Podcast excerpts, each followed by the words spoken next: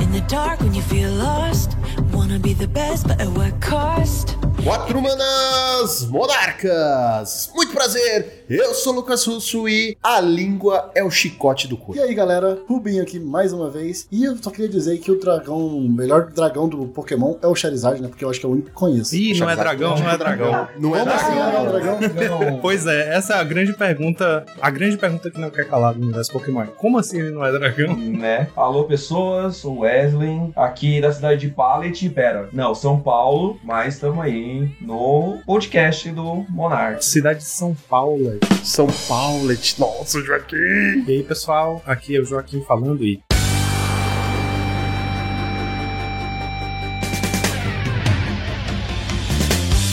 Não sei o que é GLC, mas acho que não faz mal.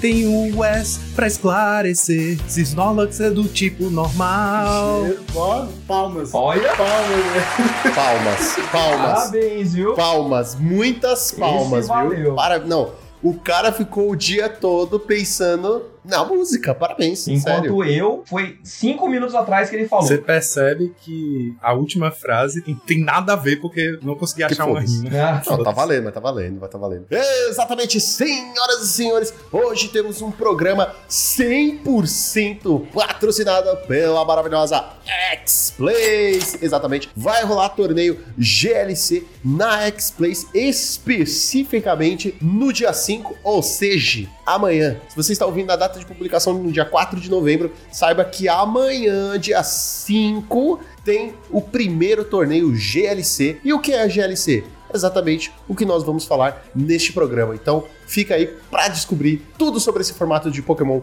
muito bacana. E é tudo isso e muito mais logo depois dos nossos reports.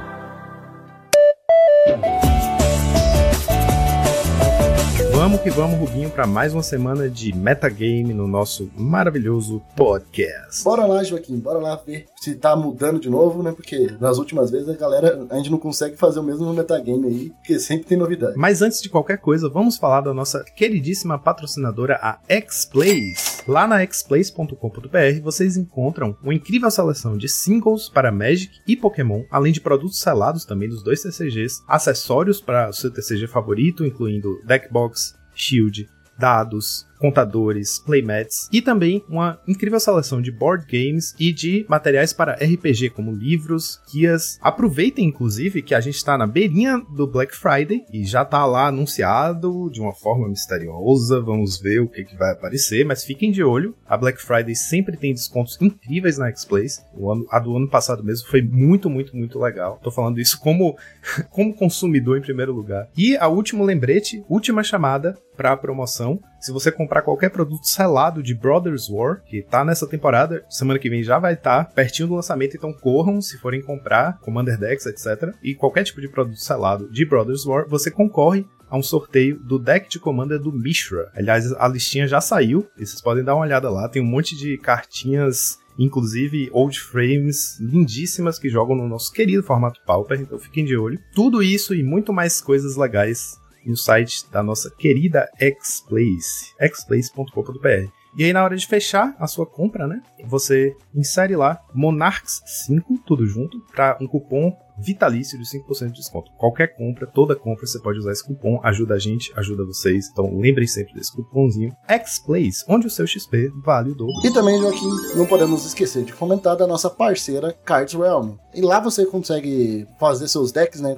Então tem um excelente deck builder e também torneios ali fazer com seus amigos. Semanalmente tem vários torneios gratuitos onde você pode estar participando, que premiam muito bem ticks, né? Então você consegue ali testar coisas novas por serem gratuitos e também se você estiver querendo entrar numa liga, alguma coisa mais séria, você consegue grindar ali também gratuitamente. Então corre lá para você conferir todas essas novidades que temos lá na Cards Realm, mtg.cardsrealms.com.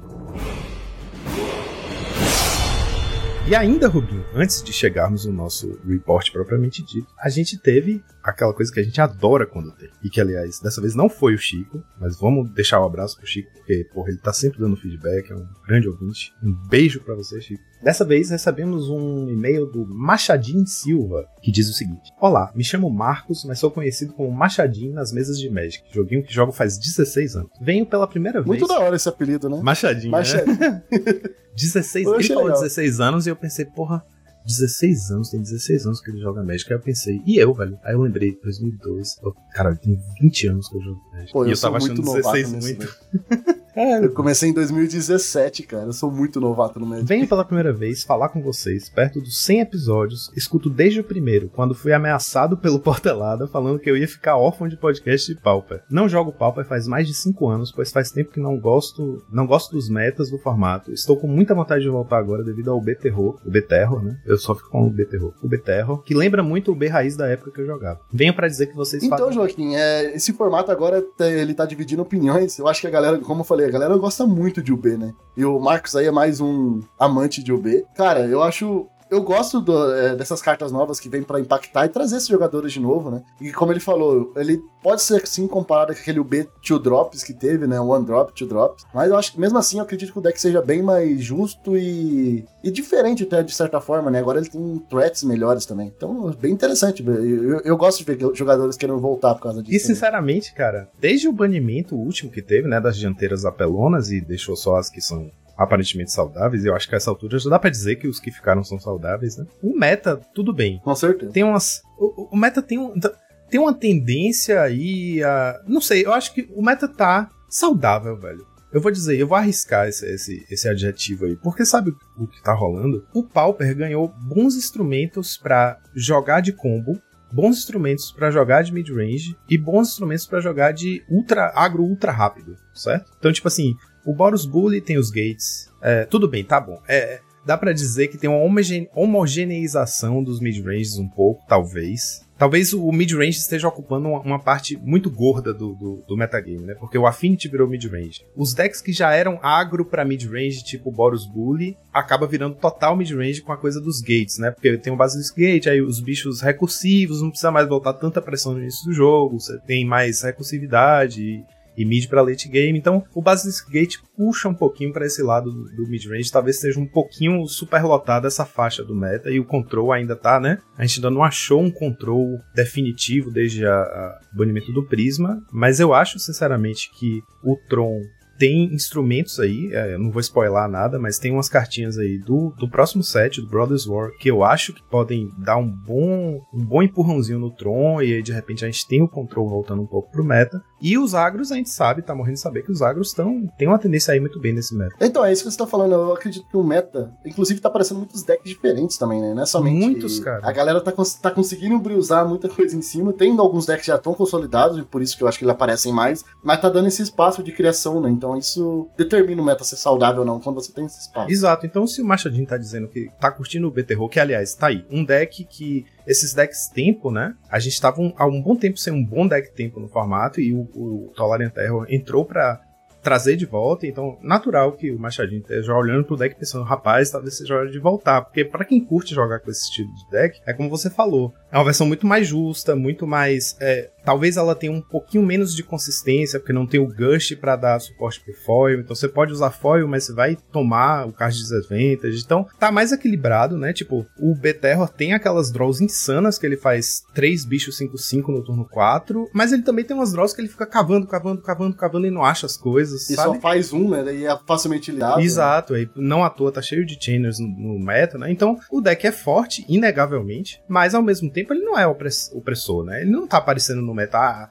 Ele apareceu até uma semana, quatro, quatro dos oito decks, ou sete dos 16 decks, umas duas semanas atrás, eram o B terror, mas você tá vendo o meta mudar muito de semana para semana. Então, as coisas ainda estão, é, tipo, esse meio de campo tá sendo batalhado. O B terror tá longe de ser, de ser opressor, né, nesse meta. Então, assim, Machadinho, eu acho que você tem uma leitura correta. Esse deck é o sucessor espiritual daquele UB One Drops, Two Drops, etc. A reencarnação do Two Drops, né? Exato, é a encarnação atual. E eu acho muito legal que esse, esse arquétipo arquétipo tenha voltado pro formato, né? E, e tá lá no topo do meta, tanto em termos de presença no meta quanto de, de efetividade. É um deck muito bom se você souber pilotar. E como todo bom tempo deck com azul, é um deck que recompensa muito é, as plays de alta skill, né? ainda mais sendo um deck de brainstorm. Então ele tem tudo que, que a pessoa que curte jogar de tempo decks, o B, ele tem tudo o que você quer, cara. Eu, eu diria vá com fé, venha com força, porque esse deck tá muito legal de jogar e é forte e é um ótimo motivo para você voltar, porque você tá falando aí que anda insatisfeito com o meta, eu acho que o meta tá num lugar ótimo pra pessoa voltar a explorar ele, porque tem muita coisa bacana, tem, o Rubinho falou, né, tem muito deck, tem espaço para muito deck diferente aparecer, fazer um estrago, a gente viu um Infect uns tempos atrás, não à toa, nossa lista da semana tá sendo muito rica ultimamente, porque muitos decks bons fazendo bons resultados, assim. É isso, cara. Eu acho que bem-vindo de volta. Espero que você volte de fato. E, e é um bom momento. É, um é em caso realmente voltar, depois manda um reporte de como foi sua volta aí, trazendo o Jimmy Terror. Já manda outro Monarch Responde aí que a gente vai adorar uh, falar com você aí de novo. Então, ficamos Verdade. esperando. Machadinho, inclusive, cara, se você quiser. Ó, peraí, isso vai ficar parecendo que eu tô sendo descaradamente merchan aqui, mas não é. Se você quiser apoiar por um mês o nosso padrinho, entra lá, entra no menor apoio que tiver, que aí você entra no grupo e aí a gente pode trocar uma ideia, te sugerir uma lista boa, já que você não tá jogando há algum tempo, e aí você vai, joga na lojinha e depois você escreve pra gente ou manda um áudio, né? Se, se tiver feito um bom resultado, manda lá no grupo do padrinho. E aí a gente traz pra cá o padrinho repórter. Seria massa essa trajetória. Ele aparece, escreve pra gente, tal. Exatamente, assim,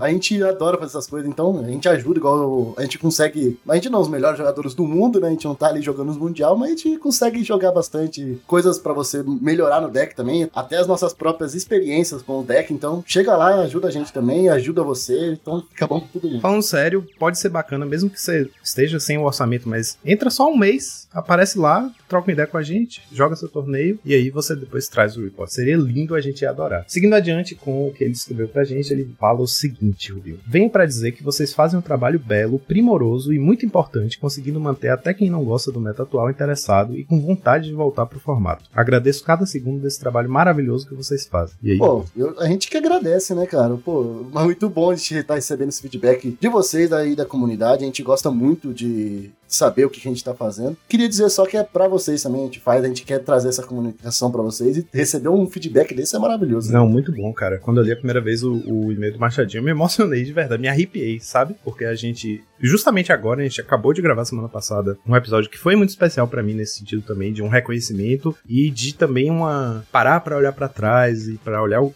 pro que a gente está fazendo e ficar muito grato pela parceria, pela trajetória, pelo que a gente vem construindo, né? A resposta da comunidade é sempre muito bacana e esse e-mail aqui, Machadinho, é tipo o verdadeiro combustível que faz a gente seguir adiante com vontade, com carinho. É muito legal isso. Muito obrigado pelo feedback, muito obrigado pelas palavras de carinho aí. E sinceramente espero que você volte pro formato. Tá um, um ótimo momento para isso. Agora, Joaquim, eu acho que acabamos todos os nossos recadinhos aí também. Bora lá começar já ver o nosso metagame e já falar o que aconteceu no nosso sábado, né? Nesse Challenger do sábado. No sábado, Rubinho, a gente teve uma final disputada entre dois Grixis Affinities, né? Mostrando que o deck só tava dando uma repaginada, parou, recalculou e voltou com força, né? Porque o Affinity tem isso, é. Às vezes parece que ele sumiu do meta, mas não é bem. Recalculando tem... rota, né? Exato, cara. São as máquinas. As máquinas param, faz.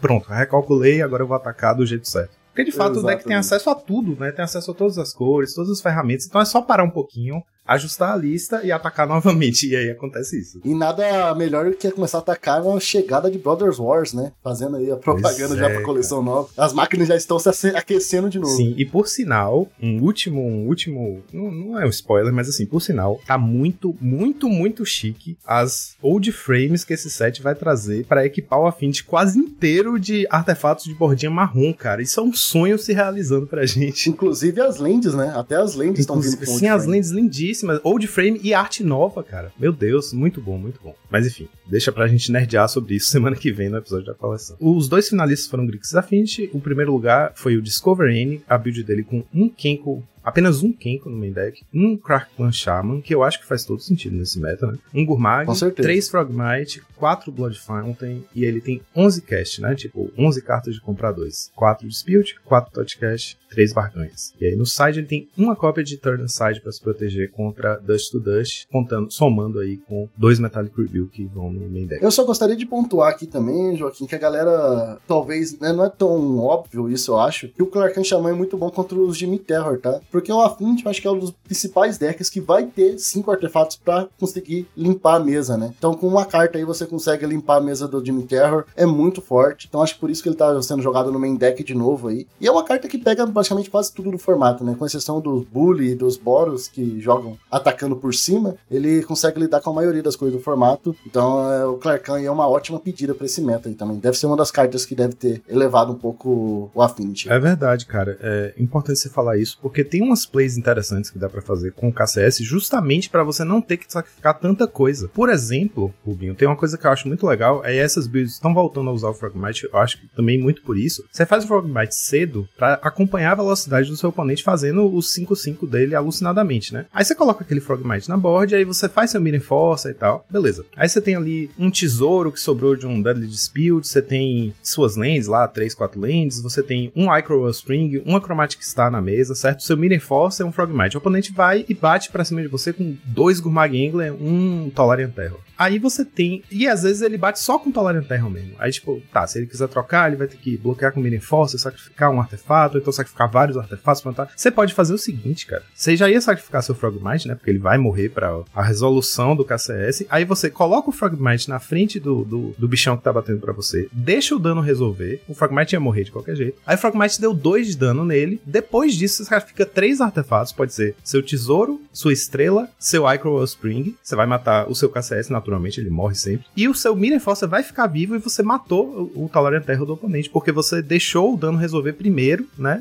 E não o contrário. Então, às vezes tem plays assim que o Frogmite acaba sendo um grande herói. Ele, ele chega cedo, se não tiver nada na mesa, ele vai batendo, e se tiver coisa na mesa, ele vira o. Como é que se fala? O altruísta. Eu vou me jogar na frente desse peixe gigante pra salvar vocês, amigos. Se você faz aquele negócio, você aumenta um de dano, né? Porque normalmente daria um, agora você colocando ele como champ block, ele vai dar dois. Então, cara, é muito usual. E também tem Blood Fountain pra voltar, por isso que eu acho que tá jogando com quatro, né? Pra fazer essas plays realmente. Então, cara, Clarkan eu acho que é uma carta excelente pra esse Sem contar que, né, é, com o Dota Burn, né? Você tem que ter alguma coisa que limpe a mesa, porque não dá pra jogar sem, sem isso. E assim, nosso amigo Luffy é um cara que toda vez que vê o Affinity sem KCS, ele fala: O que, vocês estão. O que vocês acham que estão fazendo? É, a carta realmente é muito potente, cara. Não tem como não jogar com ela no Affinity. Nem que seja só no side, assim. Não dá pra ir sem ela. Em segundo lugar, tivemos o outro Grixis Affinity pilotado pelo Dark Pantsu. Interessante aqui que a gente falou tanto do Clarkan e ele não usa Clarkan, né? Exato, exato. Aí aqui a gente vai ver uma build radicalmente diferente, outro approach, ou seja, mostrando que o recalculamento de rota foi individual de cada robô e cada um chegou numa fórmula diferente pra atacar o meta e várias podem dar certo, mostrando que o meta tá bem aberto. É, um foi pelo, pra- pelos pedágios, né? E o outro foi desviando dos pedágios. Basicamente É. isso. Vai chegar no mesmo destino. O Dark Pantsu jogou com dois Gear Seeker Serpent, dois Gurmag Angler e três Kenko Artificer, sem Frogmite. Então, ele puxou a curva pra cima, certo? Ele foi só com os bichos porradão. O Kenko faz bloqueadores excelentes para os bichos do UB. O Gurmag Angler troca e não sofre Snuff Out. E o Gear Seeker, se ficar viva, bloqueia e almoça os 5-5 do, do UB. Então, tipo, tá atacando, tá respondendo ao UB, mas de uma outra forma, né? Ele também tá 11 cast, 11 cast, né? E a mesma coisa, né? Primeiro Dead Dispute, depois é, Todcast, por último 3 Bargain. Então, a lista dele tá bem enxuta nesse sentido, né? Ele não tem, não tem, por exemplo, nenhuma mágica de resposta, nenhuma one-off que os vezes usam, né? Um, um chain, né? Não sei o que. Não. Ele tá com as draw spells dele, as quatro Galvanic de sempre, aí tem três Blood Fountain, os artefatos de sempre, Makeshift e 21 lands. Isso também é importante. 21 lands, das quais nessa build aqui ele tem 10 indestrutíveis e 11 destrutíveis. Então, 4 da preta, 4 da azul 3 da vermelha, e aí ele tem também 10. É, com certeza, o- esse deck ele tá muito focado no Kenko, né? Eu acho que é a carta que ele quer mais comprar ali, principalmente pra finalizar o jogo, como você falou, no começo do jogo ali ele vai ser o excelente blocker pra Gurmag e Serpente, porque os Dimir não vão conseguir bater pra cima desses bichos 5-3-3 indestrutíveis, né? E no final do jogo, quando você coloca a Serpente pra virar sua barreira, por incrível que pareça nessa match ela vai ser uma barreira, é, você consegue bater com os 3-3 no fly, né? Então é bem interessante essa abordagem também, eu acho que não é, não é errado. Eu gosto mais da abordagem com o Clarkan, mas provou aí o ponto dele que exatamente foi possível de fazer um top 2 aí no final de challenge. Exato, e com, com esse corpo de bichos tão robusto, né? Tipo, o deck é bem grosseiro. ó, Os 3-3 indestrutível flying, 4-4 que entram no turno 3, 5-5, 5-6. Tipo, ele tá com um exército de monstros, velho. O deck, apesar de ser um mid-range, ter recursividade, na, na mão dele aqui, ele tá um deck que vai resolver bichão e bater pra cima, né? Dá pra agredir bastante com esse deck. E aí, saindo da nossa final, indo pros é, semifinalistas, né? O nosso top 4 tivemos fora de ordem, não importa a ordem, porque, até porque a gente não sabe. Um deles foi o Kudota Bird, do Rudberg. Aí ele tem uma cartinha muito interessante. Ele foi e trocou as quatro Chromatic Star, que assim, a Chromatic Star custa um mana, filtra mana, mas o deck não precisa de mana de outra cor, então ficava aquela carta ali, tipo, ela tá aqui só pra eu poder comprar uma carta, né, quando eu sacrificar pro Kudota. Basicamente era isso que ela fazia. Ele trocou, ele colocou Implement of Combustion no lugar. E essa carta é muitíssimo interessante. Diz aí o que, que ela faz. Então, Joaquim, essa carta eu também gostei muito dela. Ela é um artefato né, de custo 1, da mesma forma que a Chromatic Star. Só que ela tem uma habilidadezinha bem parecida com a Chromatic, né? Que é quando ela vai pro cemitério, vindo do campo de batalha, ela, ela vai dar um, draw. E aí você pode pagar uma mana vermelha sacrificar ela pra dar um de dano no player. Ou seja, ela é um artefato que você pode sacrificar pro Kuldota ali pra conseguir dar um draw. E também, se você quiser dar um de dano que tá faltando, aquele um de dano que sempre falta né, nos burn, ela dá um de dano no player ali. E também vai comprar uma carta. Você sabe? Então, cara, é uma, é uma carta de, de revolta do Ether, se eu não me engano, né? Cara, e é muito boa. Eu achei uma excelente substituição aí contra do- da Chromatic Star, né? Por ser mais fiel ao deck, né? Um burn, ele dá dano, ele dá draw quando precisa ali pro Kudota, ativa Metalcraft. Então eu achei bastante interessante essa cartinha. Eu acho, cara, que a tendência dela aí é entrar no lugar de vez. Faz, para mim faz muito mais sentido e o drawback é mínimo. O único motivo seria para defender a Chromatic Star é que a, a Chromatic Star, se você estiver procurando a sua segunda ou terceira linha de drop, ou seja, muito zicado, você vai pagar um mana para sacrificar ela e essa mana vai ser filtrada. Então, tipo,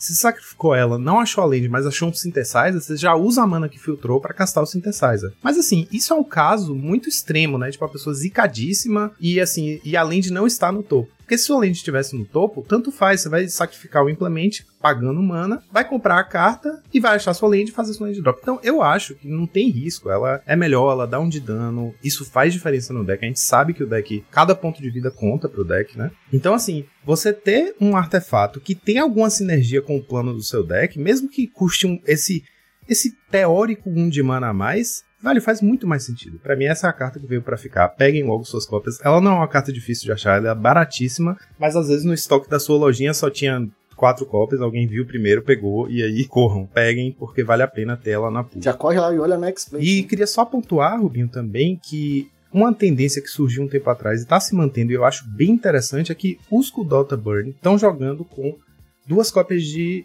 Unholy Hit no side. Pra quem não lembra, é uma carta que faz um sucesso imenso no, no, no Legacy e no Modern, e, e é comum, e no Pauper ela nunca vingou direito. E eu sempre fico tentando né, fazer ela vingar, testando novas formas de abusar dela, porque é uma carta muito potente, que é Unholy Hit. Ele tem duas cópias no side, é um instante por uma mana vermelha. Causa 2 de dano a criatura ou Planeswalker alvo. Pra gente é a criatura alvo, né? E ela tem Delirium. Se você tiver 4 ou mais tipos de carta no seu cemitério, em vez de causar 2 de dano, ela causa 6 de dano a criatura alvo. Então é um mana vermelho e ela lida com o 5-5 Do do, oponente ali, né? Cor do terror. do Jimmy Terror. E o, o terror, aliás, falando em terror, o terror de- dessa matchup pra o Kudota Burn é o oponente resolver uma cobra ou um Gurmag e resolver o Unexpected Fangs. Então você tem um instante que pode responder ao Unexpected Fangs matando o bicho, é fundamental para esse deck. Então essa carta, eu acho, porra, eu fico muito feliz de ver ela achando um lugar e esse deck facilmente atinge em Delirium, né? Você você sacrificar Great Furnace, você já tem dois tipos de carta no cemitério: um, te um terreno e um artefato. Aí morre um bicho, pronto, agora já tem três.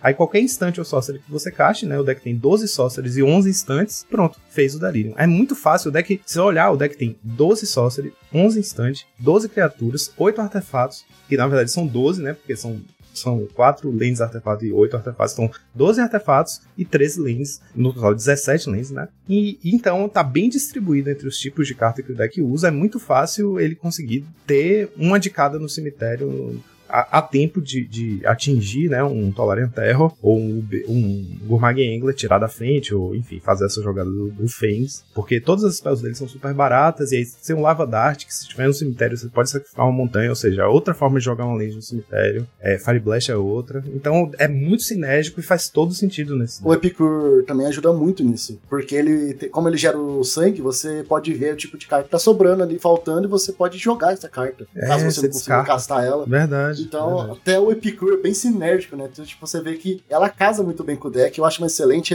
remoção também. Inclusive, você falou do Fangs, ela também mata uma serpente ou um Gurmag com Fangs, né? Porque ela dá 6 de dano. Então ela é muito, ela, ela tem esse alcance muito alto, né? Eu acho que pro nosso formato é excelente. Faltava mais a gente ter esse carinho de um deck que consiga dar essa liberdade para ela. E eu acho que esse é um deck que ela consegue rodar bem de boa. É outra cartinha comum que tá no formato há muito tempo e muita gente não viu o motivo para pegar. E ela é de Modern Horizons 2, então a distribuição dela é um pouco menor. Então, essa sim, corram lá na X-Place, garantam as cópias de vocês, porque essa aqui vale muito a pena ter, apesar de até agora ter ficado dormente no formato. Acho que a tendência é essas sinergias só se acumularem, tornando ela cada vez melhor. Então é uma carta que tem muito futuro no nosso formato. Com certeza, eu inclusive já tenho as minhas oito cópias aqui, porque eu já sabia que ela era uma carta muito boa. Assim, não sabia não, eu já imaginava que ela poderia ser uma carta muito boa, então já peguei oito cópias. Inclusive já tô colocando quatro no, no sideboard de, do Mogwarts. Porque da mesma maneira que tem aqui os. A mesmo tipo de cartas, né? O Mogwarts também consegue colocar artefatos criatura, land, bastante coisa lá no cemitério.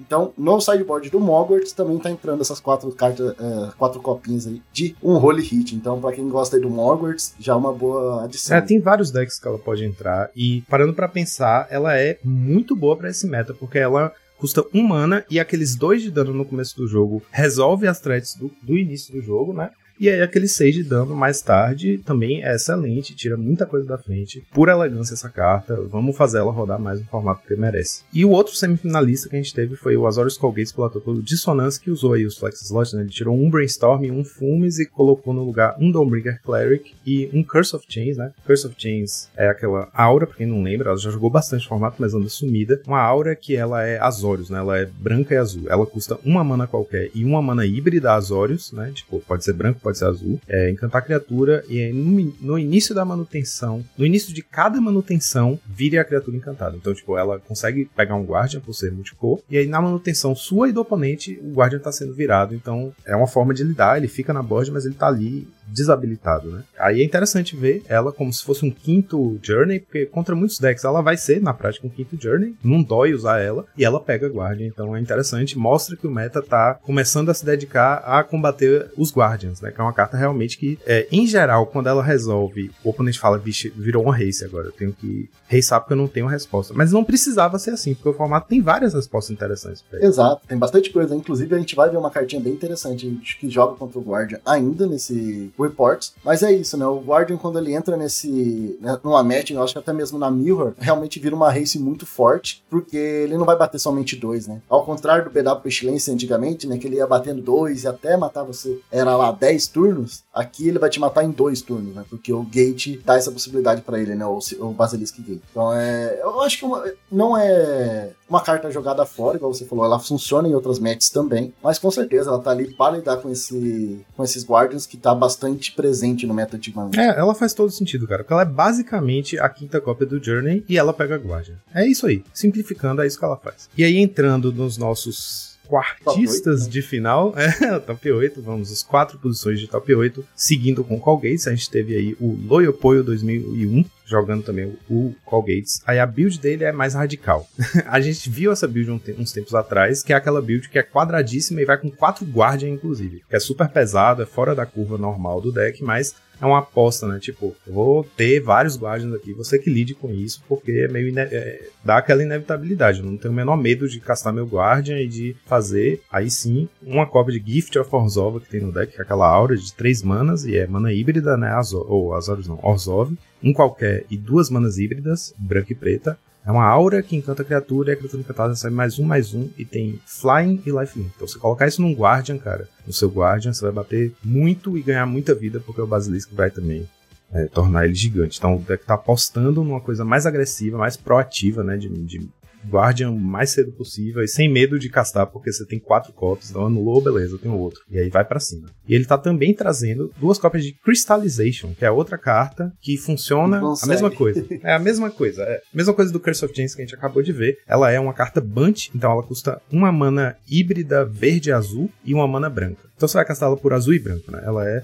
a sua quinta, a sua, sei lá, a sua journey alternativa que custa dois manas, sendo que uma tem que ser azul. E aí é encantar a criatura, a criatura encantada não pode atacar nem bloquear, e quando a criatura encantada se tornar um alvo de uma mágica habilidade, você exila ela do jogo. Então, é a mesma coisa, basicamente a mesma coisa do Curse, né? Vai entrar e desabilitar uma criatura, sendo que ela tem essa outra cláusula aí, que você pode por exemplo, se tiver um motivo forte para isso, jogar um Crystallization já deixo um bicho lá desabilitado. Mas se você acha, pô, esse bicho precisa ser exilado, eu não tô confiando que esse Crystallization vai vingar. Você pega o seu Basilisk Gate, ativa e dá alvo no, na criatura do oponente, porque aí a, essa cláusula faz ela ser exilada, né? Quando ela se torna alvo de uma é, mágica ou habilidade, exila ela. Cara, excelente. Eu nem tinha pensado nessa jogada, pra ser bem sincero pra você. Mas mesmo assim eu já achei ela muito boa, né? Porque se o cara vai dar um alvo com Ephemerate, uh, ela vai trigar, então ela vai ser resolver antes do Ephemerate, vai exilar para sempre o bicho do oponente. É uma carta bem interessante, eu não acho ela é, nem um pouco ruim. E ouso dizer que eu gosto mais dela do que do Curse of Chains para jogar dessa Sim. maneira contra. Eu também, eu também. Com certeza. E aí você vê que aqui o Loyal Poyo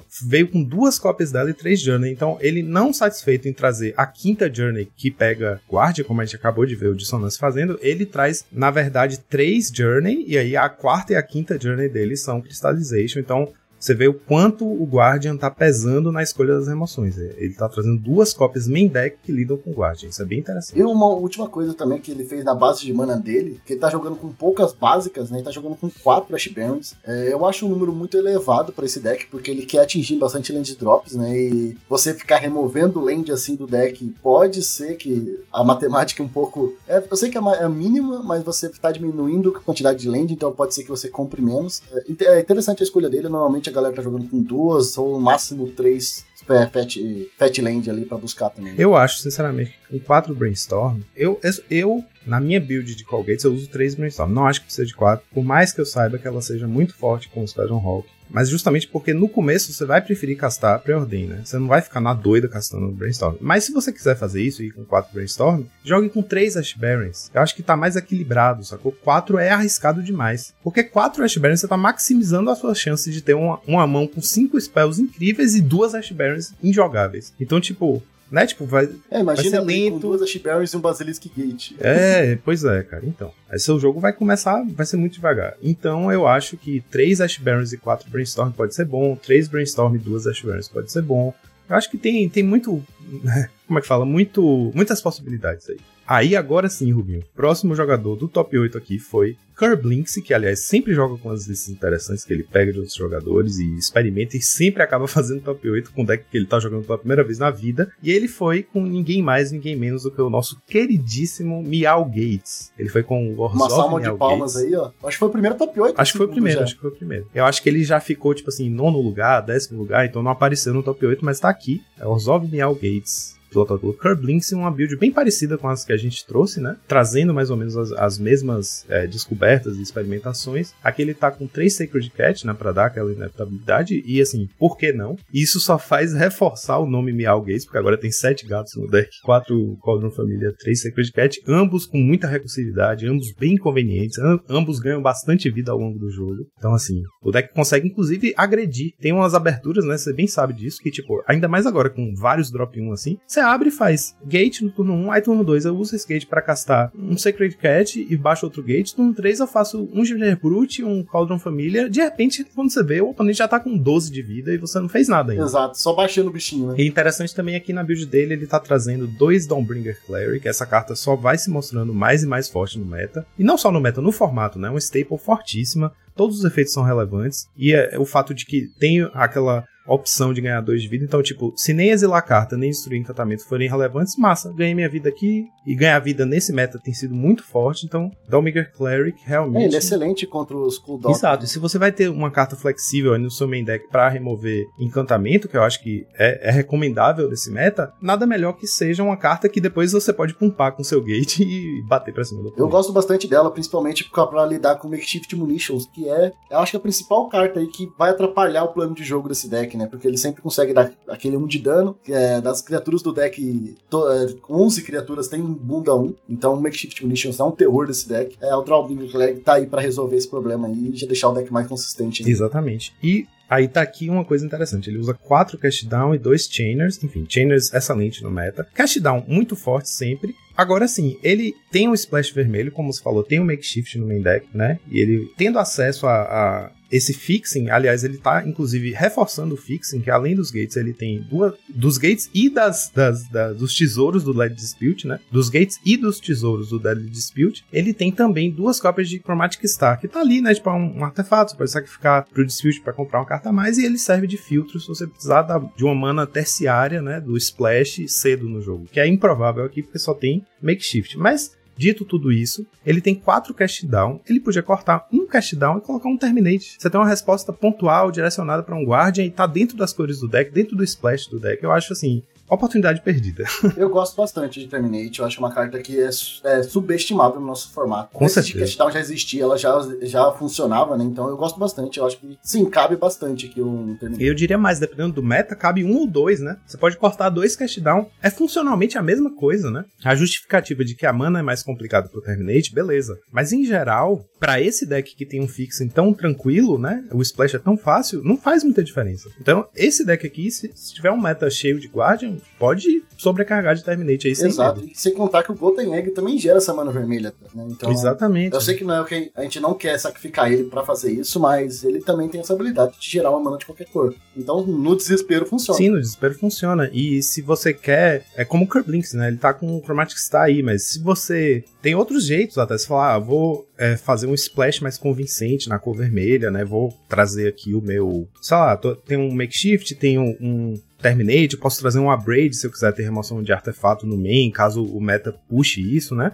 E aí você pode ter mais coragem no seu splash vermelho e mais num caminho Mardu, né? Porque aqui ele é Grixis, ou, desculpa, ele é Orzhov com o splash vermelho. E aí você pode colocar Red Blast no side se precisar, Gorilla Xamã, enfim, tem acesso a muitas coisas. E você vai lá e coloca um Cliff Gate, dois Cliff Gates, né? O vermelho. Então, tipo, você tem muitos caminhos pra splashar que não necessariamente precisem de cartas a mais, tipo Chromatic Star. E aí você pode abusar do Terminate à vontade, sem medo de ser feliz. E pra fechar, temos quatro cópias de Weather the Storm no sideboard do deck. É uma quarta cor, né? Tipo, é um quarto splash ali. Uma carta que pode ser muito boa contra o Kudota Burn, mas eu sinceramente prefiro coisas como Arashin Cleric e o próprio Dawnbringer. Podia colocar mais cotas. Exato. Porque entra cedo, é, criatura sinérgica com o deck, como a gente já falou, né? Se você tem Basilisk Gate, fazer um bichinho ali no começo que bloqueia bem contra os tokens, que ganha vida e que mais tarde vai estar podendo agredir o oponente, é muito melhor do que splashar uma quarta cor e ter que calcular o, o- o turno que você vai poder castar ela pra ganhar muita vida, né? Então, enfim. Eu acho que tem mais motivo pra você ir no caminho de botar seus outros dois Downbringer no side do que ir pra quarta cor pra Weather the Storm, sinceramente. Sim, tem bastante coisa. O preto tem bastante coisa pra ganhar vida. O branco tem muita coisa pra ganhar vida. Eu acho que não justifica o Weather Storm aqui. Eu acho que tem outras maneiras. Inclusive tem uma carta, acho que não seja excelente agora nesse meta, mas o que eu gosto muito, eu esqueci, acho que é Crypt Incursion, que é Exato. três manas instantânea e você exila criaturas no cemitério do oponente, ou já seja, já e um ganha 3 de vida pra cada um. e ganha 3 de vida pra cada uma. Eu amo essa carta, é uma carta maravilhosa contra Boros, eu jogava com ela na época. É, você ganha muita vida, lida com o cemitério do oponente, então eu gosto bastante, é três maninhas só, e tá nessas cores, né? Não sei se é uma excelente carta pra esse meta, mas eu, por exemplo, é uma das opções que poderia entrar no lugar do Weather Storm. Exatamente. Então, nossa recomendação pessoal aqui do, do, do time de reports do Draw do Monarca fala: não vá pro Weather the Storm. Nesse meta é melhor dar um Bringer Cleric, que ganha só dois. É melhor Arashin Cleric, que é excelente, aliás. 1/3, 2 mana, entra e você ganha 3 de vida. Tá ótimo. Então, assim, se você precisa ganhar vida, vá para as criaturas, não, não vá para o Weather the Storm. Nesse meta é melhor que Aí, seguindo com nossos quarter finalistas, que infelizmente em português não tem um nome bom para isso, quartistas de final, temos aí o Ramuda jogando de Grixis Affinity, a build dele com 2 Kenko, 2 Frogmite, um KCS no main, que a gente gosta muito. Um Fumes no main, né, reforçando a necessidade desse, dessa possibilidade de limpar uma board cheia de bichinho pequeno. E aí ele tem 10 cash, né, 10 total de mágicas que compram duas. No caso aí, ele puxou mais para as pretas. Ele tem 4 Dispute, 4 Barganha e ele foi para os dois Totcast como as, as últimas duas. Dá para entender, né? Ele tá com o Fragmite ali, ganha vida, isso é, pode ser muito importante no, no, meta, né? Então fica, fica assim, assim, eu pessoalmente sempre prefiro, se você vai jogar com mais de oito cartas que compram duas no Affinity, que aliás é normal, natural jogar com 10, jogar com 11. Para mim, pessoalmente, a, a rota é 4 Deadly Dispute, quatro podcast e a partir daí você começa a pensar na, na barganha. Mas isso no vácuo, né? Num, num, num meta em que você tem muitos é, desses turbo, turbo ágil agrodex e que você ganha vida é muito bem-vindo e é assim, aquele Frogmite que entra cedo, tá ali, é um bom bloqueador que vai trocar positivamente contra os atacantes do oponente e que custa 4 de mana, você ter garantir que você vai ter a barganha na mão pode ser fundamental para sobreviver aos primeiros turnos do jogo, né? Então,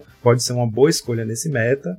Apesar de, né, você olha assim e pensa, porra, mais um mana comprar dois, cara. Mas é, eu acho que depende muito do meta. E aqui parece uma escolha que faz sentido. E aí no side, uma coisa interessante, Rubinho, ele tá com zero apólices de seguro contra Dust to Dust. Isso mostra que Talvez a forma de atacar o Affinity. Acabou o medo agora. É, acabou o medo. Eu acho que o meta, é como a gente tá falando, o meta tá tão ágil, tá tão rápido que a galera.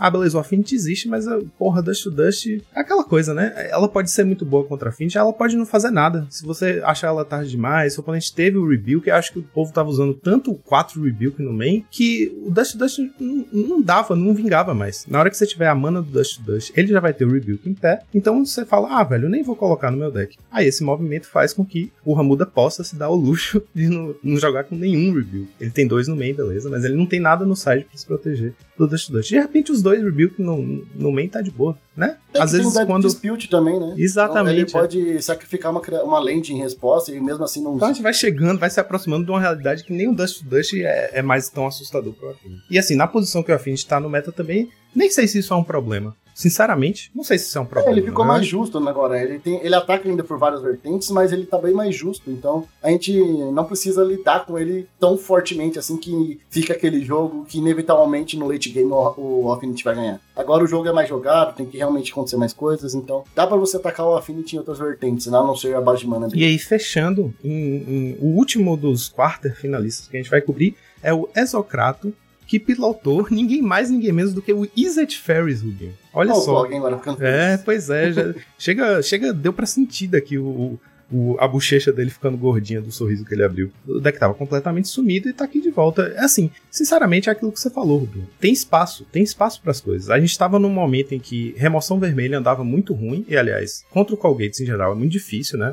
Você conseguir vingar com sua remoção vermelha, mas, por causa dos prismatics, né? Mas assim, isso sempre foi uma verdade, né? A gente sempre teve o Boros Bully ali subindo e estando presente no meta. E o Wizard Scratch, a despeito disso, reinou por muito tempo. Então eu acho que falta talvez coragem de mexer no deck, repaginar, enfrentar o meta, sabe? Falar, pô, vou mexer aqui. A gente acabou de ver Unholy Hit fazendo. Né, a gente é, fez o maior elogio a Unholy Hit. Eu andei testando Unholy Hit nesse deck. Você parar pra pensar, você tem Izzet Charm, que você pode descartar cartas. Você tem Moon Circuit Hacker, que é um encantamento e criatura. Esse deck joga, pode jogar land no cemitério muito facilmente. Você jogar com 3 Ash Barons e 2 Evolving Wilds. A, a, a, base de mana dele é flexível, né? Você tem. É, você pode usar com, jogar com 4 Ponder, 4 Preordain, né? Tipo, para garantir que vai ter suas instantes vão ser suas emoções, suas sorceries vão ser suas cantrips. Você dá essa diversificada de tipos de cartas, você consegue encaixar ali uma Holy Hit que pode ser muito bom. Eu tô, isso assim, eu tô dando só uma sugestão. Então, a lista do, do Exocrato nem vai tanto por esse caminho, mas tem umas novidades. Mas eu quero dizer assim: às vezes a gente fica é, sei lá, aceitando assim, ah, é um fato, o Wizard Ferris tá ruim no meta. Mas assim, tá ruim porque ninguém tá parando para tentar trazer ele de volta, né?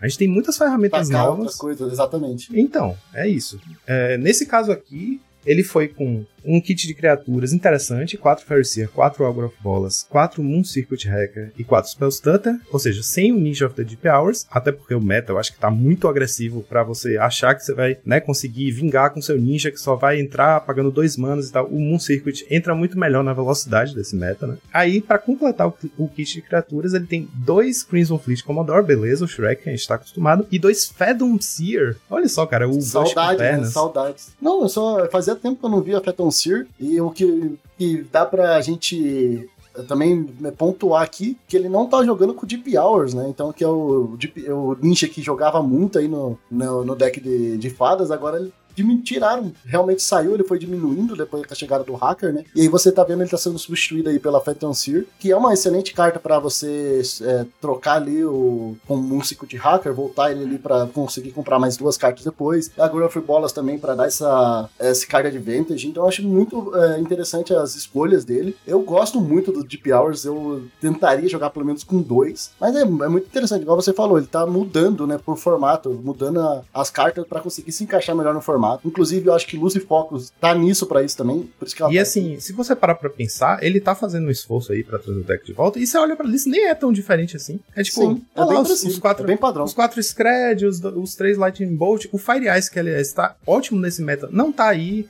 Então, tipo, tem espaço, gente. T testem, tentem. Você gosta do deck? Vai lá, insista no seu deckzinho, coração. Ele vai ficar feliz com isso. Tô dizendo isso porque o Phantom Seer também não é lá uma carta. Tipo, pra que, que essa carta tá aqui? Pra compensar que não tem o ninja e ter, ter como comprar carta, sabe? Tipo assim, tem espaço, cara. Esse Phantom Seer podia ser outra coisa. Na hora que eu vi o Phantom Seer, eu pensei, ah, vai ter foil. Não tem foil. É só pra comprar carta mesmo. Então, tipo, velho, tem muita coisa que você pode usar. Né? O deck tem acesso a uma gama de ferramentas enorme. Eu falei do Unholy Hit, a gente tem. A gente pode puxar ele pra sei lá, bota aí três Tolarian Terror, aí troca o seu Preordain, vai com aquele kit 4 Brainstorm, 4 Totscal, é, ou troca o, Preordain por Consider, né? Foca mais em cemitério, bota um chip análise. pra jogar aqui. É, velho, tem muita coisa para fazer o, o R-Fadas virar um deck é, relevante nesse meta. Acho que falta só tempo mesmo, dedicação, sentar e fazer o deck funcionar. Sem contar que as Red Blast, né? Ter acesso a Red Blast nesse formato é muito bom. Que você, jogando com o B, por exemplo, você consegue lidar com a Serpente antes mesmo dela entrar em campo. Então, se ele vai fazer ali duas Serpente com duas manas, você vai ter dois Red Blast por duas manas pra, pra lidar com elas. Então, é excelente. E, e pegando isso também que você falou, é, tem uma cartinha que ela é muito antiga aqui, Joaquim, que é a Ghostfire, que acho que você gosta bastante dela, né? então. Eu amo é uma essa carta também que ele tá trazendo. ele tá trazendo aqui para lidar com os guardias, né? Então, falando, tem muita ferramenta, a gente consegue jogar e a galera realmente tem que só tentar, né? Sair um pouco dessa de olhar só os decks que estão fazendo ali os tops, né? Porque a galera gosta, é decks que estão mais consolidados. Mas os, os decks antigos têm espaço no formato ainda, né? Eles estão conseguindo correr pela beirada ali, então a galera só tem que experimentar um pouquinho mais. Sem dúvida, é como eu te falei, é, Fire Ice tá muito bom nesse meta. Não tá nesse main deck e o cara fez top 8, sabe? Tipo, é, tem dois Electric ali no side. O R, essas cores, tem acesso fácil a esse sweeper, assim, Electricity, Fire Ice, tipo, lida bem com Kudota. Tem remoção de artefatos, você pode ter gorila no side que ele também nem tá usando, né? Ele tem três Relic aqui no side dele, que é, pode ser muito útil você fazer duas Relic contra um UB Terror. Pronto, velho, você, né? Vai, vai conseguir atrasar o suficiente para você ter o Scred up é, para 5 ou mais quando ele fizer as cobras. O deck tem tudo, velho. É só sentar e jogar. Ah, e só uma coisa, para quem justificavelmente não sabe o que o Rubinho tava falando quando ele disse Ghostfire, é uma carta que tá aí no formato há séculos e a gente não usa porque ela é ruim, sinceramente, mas ela é boa em fazer o que ela tem que fazer, que é matar a guarda. É um instante, custa dois quaisquer em um vermelho, ela, é, ela não tem cor, ela é colorless, né? Que hoje em dia a gente chama isso de devoid, né? Acho que em, em relação a, a, rules text, pode ser que ela esteja atualizada. É The Void. É, tem escrito Ghostfire Scholarless. Não tá atualizado pra The Void, mas enfim. A casta. A casta. Mas enfim, a carta custa dois quaisquer em um vermelho, mas ela não é vermelha. Então, Prismatic Strange não resolve e a proteção do Guardian não resolve, porque ele tem proteção contra multicolorida, essa carta não tem nenhuma cor. E ela dá 3 de dano é, em qualquer alvo. Então é 3 manas instante, 3 de dano. Isso é horrível, mas é 3 manas, mata o Guardian. Isso é ótimo. Então tá aí a carta, é só pegar e ter. E é um, enfim, é uma carta que eu sempre tive na minha pool, mas eu pensava, ah, sei lá onde é que você vai achar lugar para ver jogo. Mas agora tem. E aliás, Rubinho, fechando esse top 8 aqui, que demorou pra caramba, mas é porque teve muita coisa diferente. Uma coisa interessante é eu acho que teve essa temática, né, nesse top 8 de remoção para Guardian. E se você parar para pensar, nenhuma dessas remoções para Guardian é novidade do formato, cara. Tudo sempre esteve aí. Então a gente fica nessa de ah, aceitar como verdade incontestável que o Guardian é, é indestrutível no Pauper, não, sabe? Nada destrói o Guardian. Rapaz, não é verdade. Se o Guardian começar a povoar demais o meta, Olha o tanto de resposta que tem, várias cores diferentes. E já tava aí há É, séculos. perfeitamente, Joaquim. Inclusive, eu- até fiz uma pesquisa rápida aqui, complementando esse finalzinho. É, temos duas cartas com The Void que lida com Guardian, inclusive, que é Pauper, que é a Touch of the Void, que ela foi em Zendikar. Ela é 3 mana, Sorcerer, The Void, que não tem cor, né? Então é uma carta, mesmo custando vermelha, ela não tem cor. E ela dá 3 de dano numa criatura ou player. É, o legal dela é que ela também deixa dano no player. E se a criatura que levou dano disso fosse morrer, ela é exilada. Ou seja, deve ter, é até melhor do que o. Eu vou comprar essa carta agora na X-Place, cara. Eu Vou acessar agora. tipo, beleza, ela é Muito sorcerer, boa. ela é mais lenta. Talvez pra um Scred ela não seja o ideal, mas, mas ela tem muita coisa pra oferecer em troca, velho. Ela dá dano em qualquer alvo e ela lida com o Stormbound Geist, com o gatinho lá do, do, do Gates. É, uma, é um side-in excelente contra Gates. Vou comprar Perfeito. agora. Já, só pra deixar então pra você mais uma opção aí pra você comprar, que é da mesma pegada com The Void, tem Complete Dis- Disregard. É 3 manas, instante, The Void, exila a criatura com poder 3 ou menos. Também lida com Guardian, lida com os gatinhos, então tem bastante opção aí. Essa daí, aliás, jogou por muito tempo no side do Zubê, na época que tinha o B Alchemy. Isso deve ter sido antes de você começar a jogar o formato, Zubê. É, o Sim, B eu não Alchemy, que era um, um control mid-range de UB, e aí o, o B Teachings também usavam uma cópia dela, às vezes até no main deck. Ela dois quaisquer. Você falou, né? Dois quaisquer um preto instante, The Void e Exila. Ela lida com Guardian, ela lida com Geist, que já foi um problemão, agora não é mais tanto, mas assim, ela lida com esse gatinho insuportável que ficou voltando. Aí a gente tem duas cartas muito boas de custo 3 instante, uma instante, a outra pode ser instante, pode não ser, que lida com Guardian. Pronto. No preto, que dá alvo, né? Não, não precisa ser édito. Você dá alvo. Exatamente. É, enfim, nosso formato, cara. é- eu tô. É maravilhoso, né? Tem muita coisa. É, é, é maravilhoso. Essas cartas estão aí há séculos e a gente fica, ah, eu quero uma carta boa contra Guardian. Olha lá, cara, é só procurar. Usa o um Scryfall lá, mete, mete o dedão no Scryfall, é.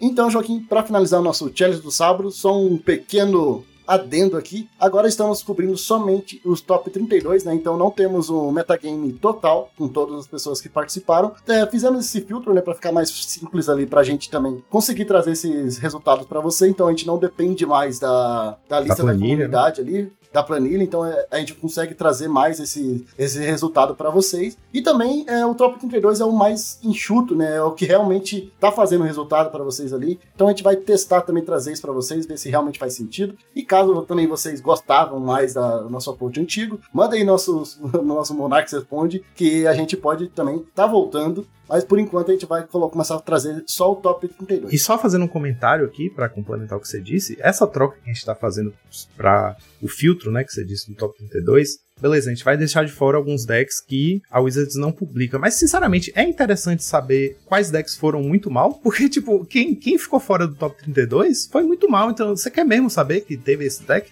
Tipo, a Exatamente. gente, tá, a gente tá focando na parte mais competitiva. E, assim, partindo do pressuposto que quem ouve a gente, né? Quem, quem tá aqui é, acompanhando essa parte do, do meta, ou seja, quem não pula o meta, que eu sei que tem muita gente que pula o meta e vai direto pra pauta, é porque se importa com a parte competitiva. Então vamos focar no que, na parte que importa, né? A gente vai pra o Ram de la Crame, falando, citando o nosso querido Lucas. Então, com isso agora, os nossos top decks teve, em primeiro lugar, Azorius Calgates, com 22% do meta, junto com Grix Affinity. Em segundo lugar, Dimir Terror e Kuldota Burn, 13% do meta cada. E em terceiro lugar, Dimir Ferries, 10% do meta. Não teve, fez top 8, mas estava aí no meta, né? O, o, o Dimir Ferries aí, Tá mostrando que também tem mais decks aparecendo. E agora, bora lá pro nosso Challenger do O domingo. domingo a história vai ser mais rápida, porque aqui a gente teve um meta um pouco mais, como é que eu digo? Composto por decks mais padrãozinho, a lista padrão, sem muita inovação, e também por decks mais que a gente esperaria. Não tem nada muito fora da,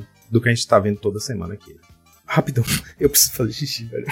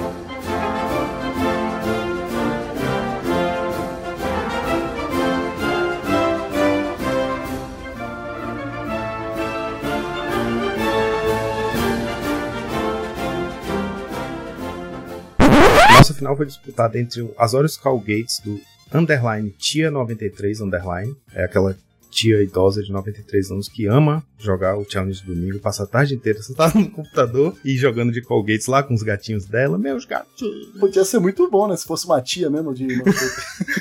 Uma tia de 93 anos ganhou o challenge, aliás, né? Ficou em primeiro lugar. E aí o outro finalista foi com o Dota Burn do Rudberg, a mesma lista do sábado, ou seja, é uma build atípica, mas a gente já falou dela. É exatamente a mesma build com o implement lá. Aliás, vão na X-Place pegar o implement. Exatamente. Já vai, vai, vai dar o Spike. E aí, seguindo com o nosso top 4, tivemos com o Dota Burn, pilotado por Gal, G-A-L-L, a lista bem padrão. Em seguida, Azorius Calgates de novo, a lista bem padrão, pilotado pelo Sun Pop. Aí descendo pro top 8, tivemos Azorius Calgates de novo, o terceiro do top 8, pilotado por Bivcy, B-Y-V-C-I. A build dele tá um pouquinho diferente, mas assim, nada também de outro mundo. Ele tem duas Traben, dois Guardian. Oh, por que eu falei dois Guardian? É, duas Traben, um Kurt Russell, que a gente já tinha visto antes, né? É, é a criatura que o Carves gosta muito de usar, o Kurt Russell lá, muito boa nesse deck. Uma cópia de filmes. Então, tipo assim, ele sacrificou ali, sei lá. Nem vale a pena olhar o que, que ele mudou, né? O deck tem flex slots. Ele não tá jogando com as removals contra Guardian. Isso que ele tirou. ter sido por isso que ele foi o pior colocado entre os Colgates do, desse 8. E aí, seguindo os nossos quarter finalistas, tivemos um Dimir Terror, pilotado por Killa SUV.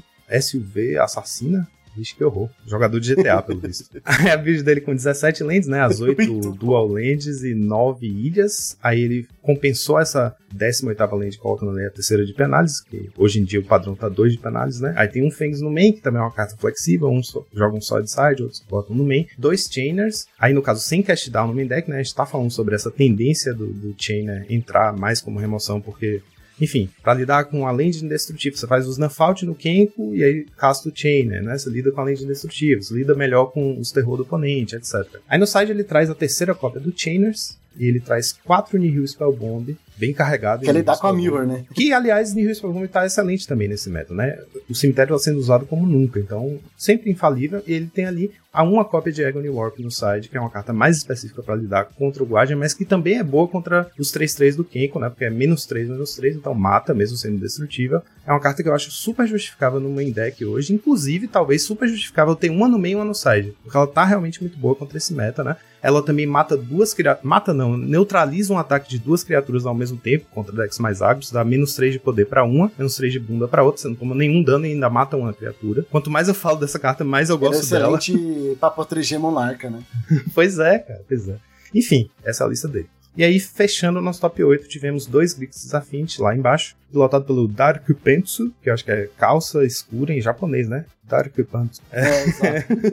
É, que também jogou no domingo, então lista parecida, e dois Frogmite, três Kenko, quatro Touchcast, 21 Lands, né? Pesando um pouco mais a curva, com bichos mais Kenkos, isso tem sido interessante, é uma trade que a gente viu esse fim de semana também. E o outro Grixis Affinity foi do Buster 47, do panteão do nosso formato, grande deck builder, grande jogador, pilota qualquer deck e ele fa faz escolhas muito sólidas, né, muito seguras de deck build. Então, você é, tá na dúvida como construir o deck, tem uma lista dele recente postada, vá na lista dele. Esse cara sabe escolher a lista dele. Aí a build dele tá com 4 Frogmite, 3 Kenko, então ele vai ter bloqueador bom no early game, ele pode agredir, né, contra um mid-range da vida. E aí ele tem dois Rebuke, né, de delay ali, de segurança, um Gurmag Angler, quatro Todcast, então ele tá ali no, no. Quantos cash eu não sei, mas enfim. Ele tá priorizando o Todcast em relação à barganha. É, é com 10 10 lentes. também. 10, né? 10 cast, então é isso. 4 skills, 4 podcast, 2 bargain, que foi o que a gente já tinha falado antes, né? Que, tipo, em geral, no vácuo, eu diria que é a melhor configuração. Porque, na prática, né, o Dispute e o Totcast são cartas de um mana que compram duas cartas. Porque o Dispute vai deixar o tesouro para trás para compensar a outra mana que ela custou, e o Totcast custa um. Então, tipo, vá com 8, 10, vai com essas 8 e depois você coloca os bargain. Em geral, no vácuo. A gente já explicou isso, né? E aí nas 19 lentes dele, ele tá com 10 indestrutíveis e 3 de cada uma das, das cores, né? Então 3 da azul, 3 da preta, 3 da vermelha e 10 indestrutíveis. Deck de Yu-Gi-Oh! Deck de Yu-Gi-Oh! Muito bem construído, muito sólido, muito consistente. Então, Joaquim, nossos top decks do domingo foram, em primeiro lugar, Azorius Calgates e Kudalta Burn, 22% do meta cada. Em segundo lugar, Grix Affinity, 16% do meta. E em terceiro lugar, tivemos de Terror e, mesmo não tendo no nosso top 8, Boros Bully, aparecendo de novo aí, é, 10% do meta cada. E só pra comentar, Rubinho, sobre isso que você falou, o Bully que não apareceu no top 8, vale a pena vocês acessarem lá, né? Vão na página das decklists e deem uma olhada, porque o Bully é um deck relevante, é um deck bom pra atacar esse meta, mas ele não apareceu no top 8, então a gente não cobriu ele aqui. Mas vão lá dar uma olhada no top 16, top 32, ver como o pessoal tá construindo o Bully, porque tanto é uma escolha interessante pra atacar esse meta, quanto é um deck importante de você estar tá preparado pra enfrentar. Então vamos ver lá como é que eles estão, né? Como é que o Bully tá se construindo pra eu saber como jogar contra ele. Então não subestimem o Bully. Exatamente, até porque um rally ali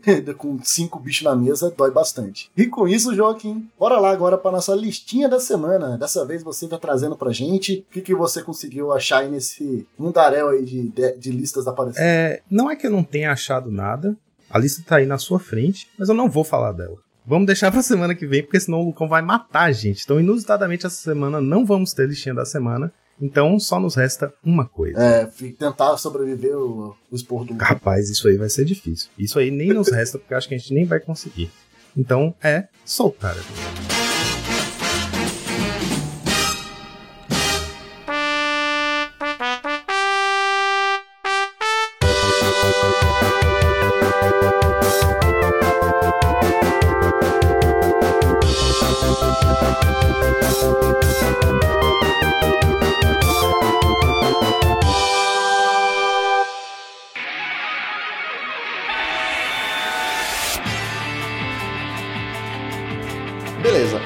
Seguinte, por que, que eu falei que a língua é o chicote do corpo? Eu vou explicar. Por muito tempo na minha vida e até hoje, eu sempre falei assim para as pessoas: Commander não é Magic. E hoje nós vamos fazer um programa que é basicamente GLC.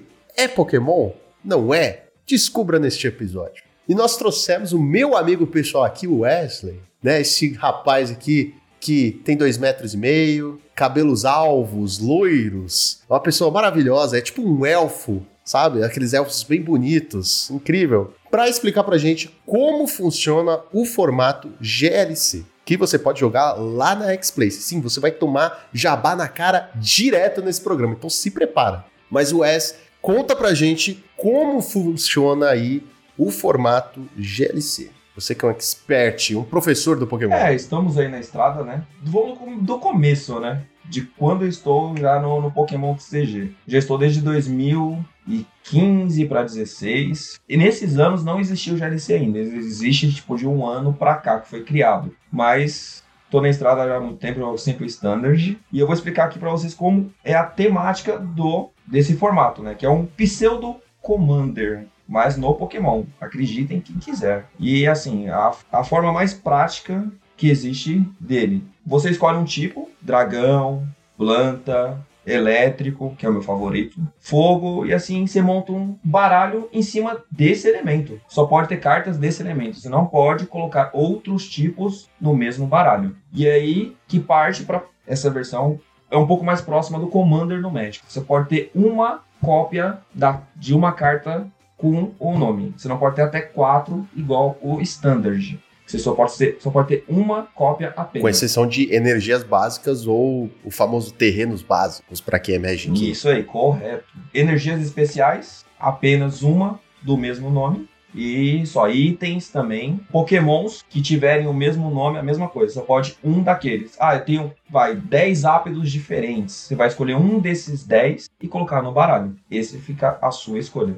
independente se é básico, se é estágio 1 ou se é estágio 2. Isso tem que ser apenas um daqueles. E a gente tem, a gente tem uma questão também que tem os apoiadores, que eu acho que é importante falar, que a gente tem a profe os professores, né? Cartas professores. É, não, é porque assim, a gente tem o lance dos professores serem a mesma carta, mas com nomes diferentes. Então você tem a professora Juniper, você tem a professora, sei lá, Magnólia, você tem o professor Carvalho que fazem o mesmo efeito. Isso eu acho que é, é, importante falar, gente, porque, né? Mas fazem o mesmo efeito, que é descarta a mão, compra sete, mas eles são a mesma carta, entendeu? Apenas com printagens de nomes Mas diferentes. o que seria isso, então? Seria como se fosse aquelas cartas do Godzilla do Magic, vamos dizer assim, comparando diretamente com o Magic? Tipo isso. Isso. Sim. É como se fosse um skin de outra, de outra carta, né? É como se fosse um, um flavor, né? Você só é o mesmo efeito, a mesma carta, mas tá meio que fantasiada de outros personagens. É que surgiu uma regra específica no GLC para isso, que eles já estavam prevendo que até no standard mesmo eles colocaram essa regra. Cartas com o mesmo efeito, por exemplo, o que foi citado, que é a professora Juniper que tem o mesmo efeito de professor Research, que é hoje atualmente que joga no standard. Você só pode ter uma cópia apenas, que é descarta mão compra 7. Tem o mesmo efeito, apenas uma delas. Você vai escolher a imagem que você quiser, mas só vai ter uma daquela cópia. Igual Ordem da Chefia, que tem o mesmo efeito do Lisandre antigo. O Lisandre tem o efeito, puxa um Pokémon do banco e traga para ativo. O Boss Order, que é o atual, tem o mesmo efeito. Você vai escolher entre um ou outro. Você coloca ou o Boss Order ou o Lisandre. Em questão de regras, é basicamente a mesma coisa, né? Tirando aí. Ah, tem uma coisa, né? Em regras Diferente do Commander, galera que tá acostumada aí a jogar Commander, que você tem o seu comandante e tem 100 cartas, no GLC, as regras de Pokémon básicas se aplicam. Então, assim, são 60 cartas e é isso, tá ligado? Tipo, são 60 e não, não é até 100 cartas. Não, é 60 cartas. É, a, a única diferença é que é uma de cada, é tá um ligado? deck, um baralho tradicional. 60 cartas, que é o limite do, do, do Pokémon. E não tem side, viu? Já avisando aqueles que pensam, ah, 60 cartas tem um side. Não existe side em Pokémon TCG. Já avisando. Em nenhum formato, né? Wes, eu tenho uma pergunta. Você falou que foi criado há pouco tempo, né? Esse foi criado, é parecido com, por exemplo, a criação do Pauper, que surgiu como um formato gerido pela comunidade, demorou um tempo para ser reconhecido oficialmente pela Wizards, ou foi criado no sentido tipo Pokémon, TCG, instituir um formato novo e assim ele surgiu? Não, ah, nesse caso foi um, um jogo, um pro player conhecido, que eu posso dizer o nome dele tranquilo. Pode, pode, pode falar. o Pode, nome pode. dele é o Andrew Marrone, que é o, ele tem o canal dele no, no YouTube lá, que é o Trickjin. Ele que foi o criador desse formato. E aí, Inclusive, ele é primo de segundo grau do Bruno. Eu com. Que Bruno? Meu Marrone. Deus. Ah, Eu, eu fiquei com vergonha de perguntar o que Bruno, mas o Joaquim fez essa aí pra mim. né, já deixou Ai, uma ai. deixa aí. Mano, é que, é que eu não consigo. Sempre que eu ouço o nome desse cara, Andrew Marrone, automaticamente só consigo chamar ele de Bruno Marrone. Nossa, só que é Eu não- eu Marrone tenho- deve ser M-A-H-O-N-E-Y. Não importa, mano. É Marrone de Bruno Marrone, Marrone. pra mim. Marrone. Aí ele Marrone. criou esse formato, jogaram uns torneios lá no, no canal dele, for fun, e foi evoluindo, né? Ele foi criando regras, tem cartas, tipo, no- nesse formato já são banidas já, que teve torneios lá que os- o pessoal já tava fazendo deck controle e o que ele queria era um formato divertido para todos. E aí ele criou o formato, limitou a um tipo específico. Vou citar um exemplo aqui que o pessoal até ficava perguntando sempre. Por que que não pode ter deck de evolutions, por exemplo, das evoluções do Eevee? Porque cada, cada tipo do Eevee você poderia colocar no baralho, mas o Eevee em si ele é do tipo normal. Você não pode encaixar um outro tipo dentro do mesmo baralho. Ah. E aí começou a surgir várias regras. E no, e no partir disso. Pokémon TCG, eu não entendo muito, assim. Minhas perguntas vão ser meio noob, mas Fica à vontade. só pra. Não, mas eu acho que é, eu acho que é justamente aí. E, e essa é a magia que estamos vivendo aqui. O Wes é um cara vivido no Pokémon, já é um senhor de idade no Pokémon. Eu, eu fui introduzido por ele nesse mundo aí do Pokémon, entendeu? É, ela, ele me introduziu e vocês estão sendo introduzidos agora de novo por mim, entendeu? Então vocês têm que começar assim fazer É, essas perguntas tá entendeu? todo É, isso eu vou fazer umas perguntas assim, porque eu sou. Minha experiência com Pokémon TCG é muito limitada, muito, a- de muito tempo atrás. Fica à Mas, vontade, assim, tô aqui para tirar todas as tipos, dúvidas né? possíveis. É, inclusive, Joaquim, não é um formato limitado, é um formato expandido. Isso aí.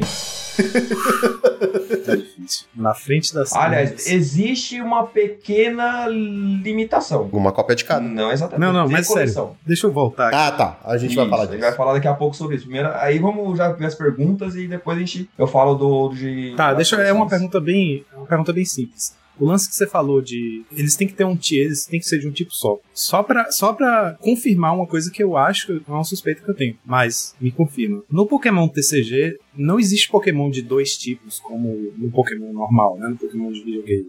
Tipo, o Existem. Existem? Existem dual tipos. Ah, eu achava que não, cara. E aí o que acontece? Esses são permitidos ou não? Não, no, no GLC não é permitido, porque você, já, a regra já é específica apenas um. Tem que ser monotype. É, até agora eu tava achando que o Charizard saca- era dragão e fogo, e vocês me falaram que ele não é dragão. eu tô incrédulo ainda. Ele é fogo e voador. Ele é fogo, Ele é e voador. fogo Fui voador. tapeado, fui tapeado. Só que existem as mega evoluções dele que ele muda também o tipo. A versão, a versão X dele é dragão. A versão. A Mega, mega evolução Isso, eu X. não, é eu não lembro Isso? qual das, qual das duas chega a isso, mas é uma das duas é dragão e aí a outra, outra muda. Só que, assim, as cartas que saíram dual tipo no Pokémon TCG, na época, foi de Black ou White, se não me engano, se não me falha a memória, elas saíram como ultra raras. E existe também essa regra no GLC. Você não pode ter carta ultra rara ou cartas Prisma, cartas Radiantes, que são as novas, você não pode ter no baralho. Cartas que tenham caixa de regras. E o que seriam, Wes? Caixas de regras. Porque assim, no Magic, as regras se aplicam ao que a carta faz, né? Tipo, o que a carta faz é a regra da carta. Se a carta fala assim, ah, jogue um turno extra, tecnicamente é a regra da carta, né? Ela tá quebrando as regras do jogo a seu bel É o que prazer. no Magic se chama de regra de ouro, né? Se, Tipo, o Magic fala que você só tem uma etapa de combate por turno, mas se a carta fala, você tem uma etapa de combate adicional esse turno, a carta ganha da regra do jogo, né? A regra de ouro é da Exato. O Pokémon TCG não foge a essa temática, viu? Ele tem a, a regra base, que é a nossa regra base. Quando eu aprendi a jogar, as regras se aplicam, aí se a carta fala do mesmo tipo que você explicou, que ela dá uma. Não é contornada, ela quebra a regra da forma certa. Acontece a mesma coisa no Pokémon TCG. Existe a regra base, e aí a carta quebra aquela regra, mas seguindo outras que existem também. Sim, ela quebra, quebra aquela e estabelece uma nova no lugar. Mas as caixas de regras. Como é Ah, isso tá, de tá, caixa de me. regra? Então, as cartas ultra raras são aquelas cartas V, GX, VMAX e afins. Embaixo dela vai estar descrito por uma caixa de texto assim escrito quando é- essa esse Pokémon for nocauteado, você pega tantos prêmios. Existe essa caixa de regras ali que é estabelecida. Existem as cartas Prisma, que é um outro tipo também, que tá ali descrito. Você só pode ter apenas uma carta dessa no baralho. É uma caixa de regras. Existem os VMAX, que tem a caixa de regras também. Quando esse Pokémon for nocauteado, você pega três prêmios. Ou os V normais, dois prêmios. Essas são as caixas de regras que existem. Existe o Radiante também, que é os novos, que eles falam assim, que você só pode ter um Pokémon Radiante por baralho. Essa é a caixa de regras dele. Então Radiante? essas Como é Radiante? é um Pokémon Shine que tem uma habilidade muito forte, que tá ali, tá escrito, por exemplo, Greninja Radiante. Ele tem uma habilidade muito forte e só pode ter um dele no baralho, porque senão seria Bom, deixar, deix- deixaria muito forte o baralho pra jogar uma partida normal. E eles limitaram apenas a um por baralho. Por mais que po possa ter E um existem, tipo, múltiplos radiantes. Tem um Greninja radiante tal, Greninja radiante tal, outro. Não, existe só. Só aquele Greninja Radiante. Não existe mais de um Greninja com uma habilidade diferente. Por exemplo, eles têm o Greninja Radiante, temos a Gardevoir Radiante, temos o Howlucha Gra- ra- Radiante também, e, e vai, vai, vão lançando mais. Temos um Steelix que saiu agora há pouco tempo também, Radiante, que possivelmente já deve estar na X-Place. Olha só jabá de oportunidade. E assim, o Steelix Radiante, ele é radiante mesmo, tá? Ele não é enganação, não. Porque os outros, tipo, ele falou Greninja Radiante. Tipo, é, a carta é brilhante, mas o Steelix, ele é dourado, tá ligado? Então ele é radiante de verdade. São os Pokémon Shine. Pelo que eu percebi, todos os Radiantes que estão saindo são versões Shine. Ele realmente aparece na, na variação é, Shine oficial dele. Pelo menos até agora. E aí a gente só tem um problema, que nada disso é GLC, então... É, é o que eu tava explicando, que não pode ter pokémons com caixa de regras, né? Então, eles se aplicam às caixas de regras e não pode ter no GLC. Então não pode nenhum vir, não pode nada, então realmente. Nenhum que tenha caixa de regras. Apenas pokémons normais. O que eu acho até bom, porque traz uma coisa que pra mim é, é nostálgica no Pokémon, mesmo eu não tendo vivido o jogo, né? Mas o, o anime sempre foi muito presente na minha vida. Então, esse lance de você evoluir os seus Pokémons e não começar com um, sei lá, Eevee evoluído, adulto, sabe? Tipo, eu, eu sempre pego no pé do Wes por causa disso. Eu falo assim, mano, como assim você tem tipo um. um- como, é que chama a evolução lá? Um, um Vaporeon que ele é, sei lá, a- ele é básico, tá ligado? O Vaporeon, tipo, O básico. Vaporeon falo, não, isso adulto tá básico ali. Mas não faz sentido, ele não é é básico. muito, é ele muito não- doido isso. é. Então, ele não consigo. nasceu básico, Eu tá não ligado? Ele consigo, eu não consigo. Mano, não faz sentido. Porque- Porque eu falei pra ele, mano, agora a gente vai. Esquece um pouquinho o GLC. Agora eu vou entrar nessa discussão que eu acho que é, é utilidade pública. Eu falei pra ele assim: me explica uma coisa. Quando um Charizard macho se apaixona por uma Charizard fêmea, É Charizard. Aí- Eu pensei. é uma Charizard. Só lembre de quem está em live, tá? E aí, o que acontece?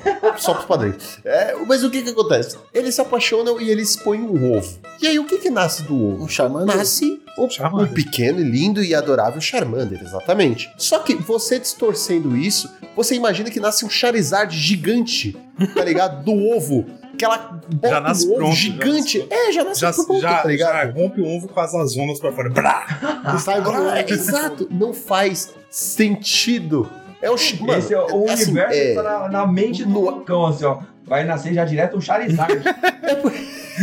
Exato. Mas que, mano, Mas não imagina, faz sentido. Não Não nasce faz um sentido. mini Charmander, nasce um Charizard. E aí não é nascer, aí Não, é é- só ó, eu vou clone.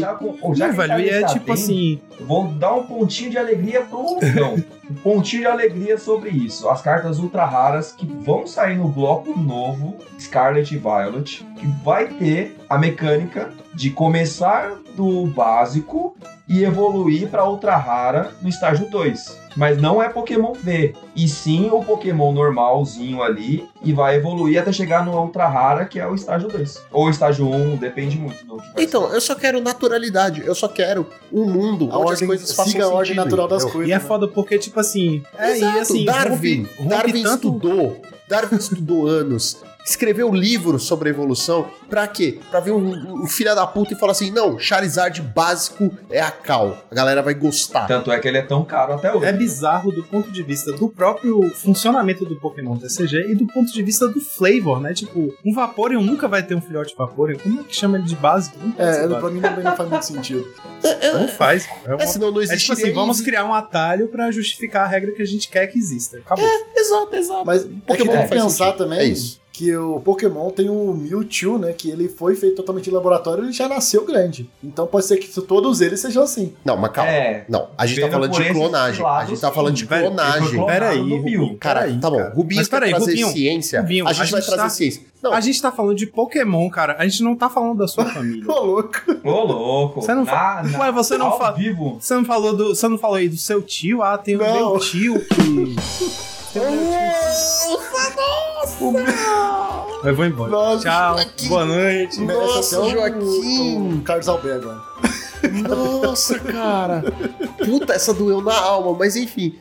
Cara, assim, é muito bizarro, tá ligado? Assim, o Mewtwo é uma coisa, ele foi clonado. Aí eu entendo ele nascer adulto, porque a Dolly também nasceu adulto, tá ligado? A, a ovelha Dolly nasceu grandona, não, não adulta é, no sentido grande, né? Ela nasceu adulta no sentido de idade, se eu não me engano. Tipo, ela já tinha as doenças que os velhos tinham e tal. Então eu até entendo, tá ligado? No mundo Pokémon aí, o Mewtwo você ser adultão, mas é que assim, botou o ovo, nasceu um Vaporeon, faz sentido, nasceu um Charizard. Ele vai. Você vai continuar do começo ao fim do Pokémon nesse universo. Eu vou. Mas fique eu vou. feliz. É, Mas é por isso que eu Fique jogo feliz. GLC. No, no bloco Scarlet Violet vai acontecer a evolução normal. Mas eu não, não me interessa. Já estragaram os interessa, Porque já estragou, já- porque assim, vai ter Scarlet e Violet, vai voltar a ser do básico ao estágio 2. Legal. Mas ainda tem gente que vai poder jogar com, sei lá, o bicho que não deveria ser básico, básico. Então.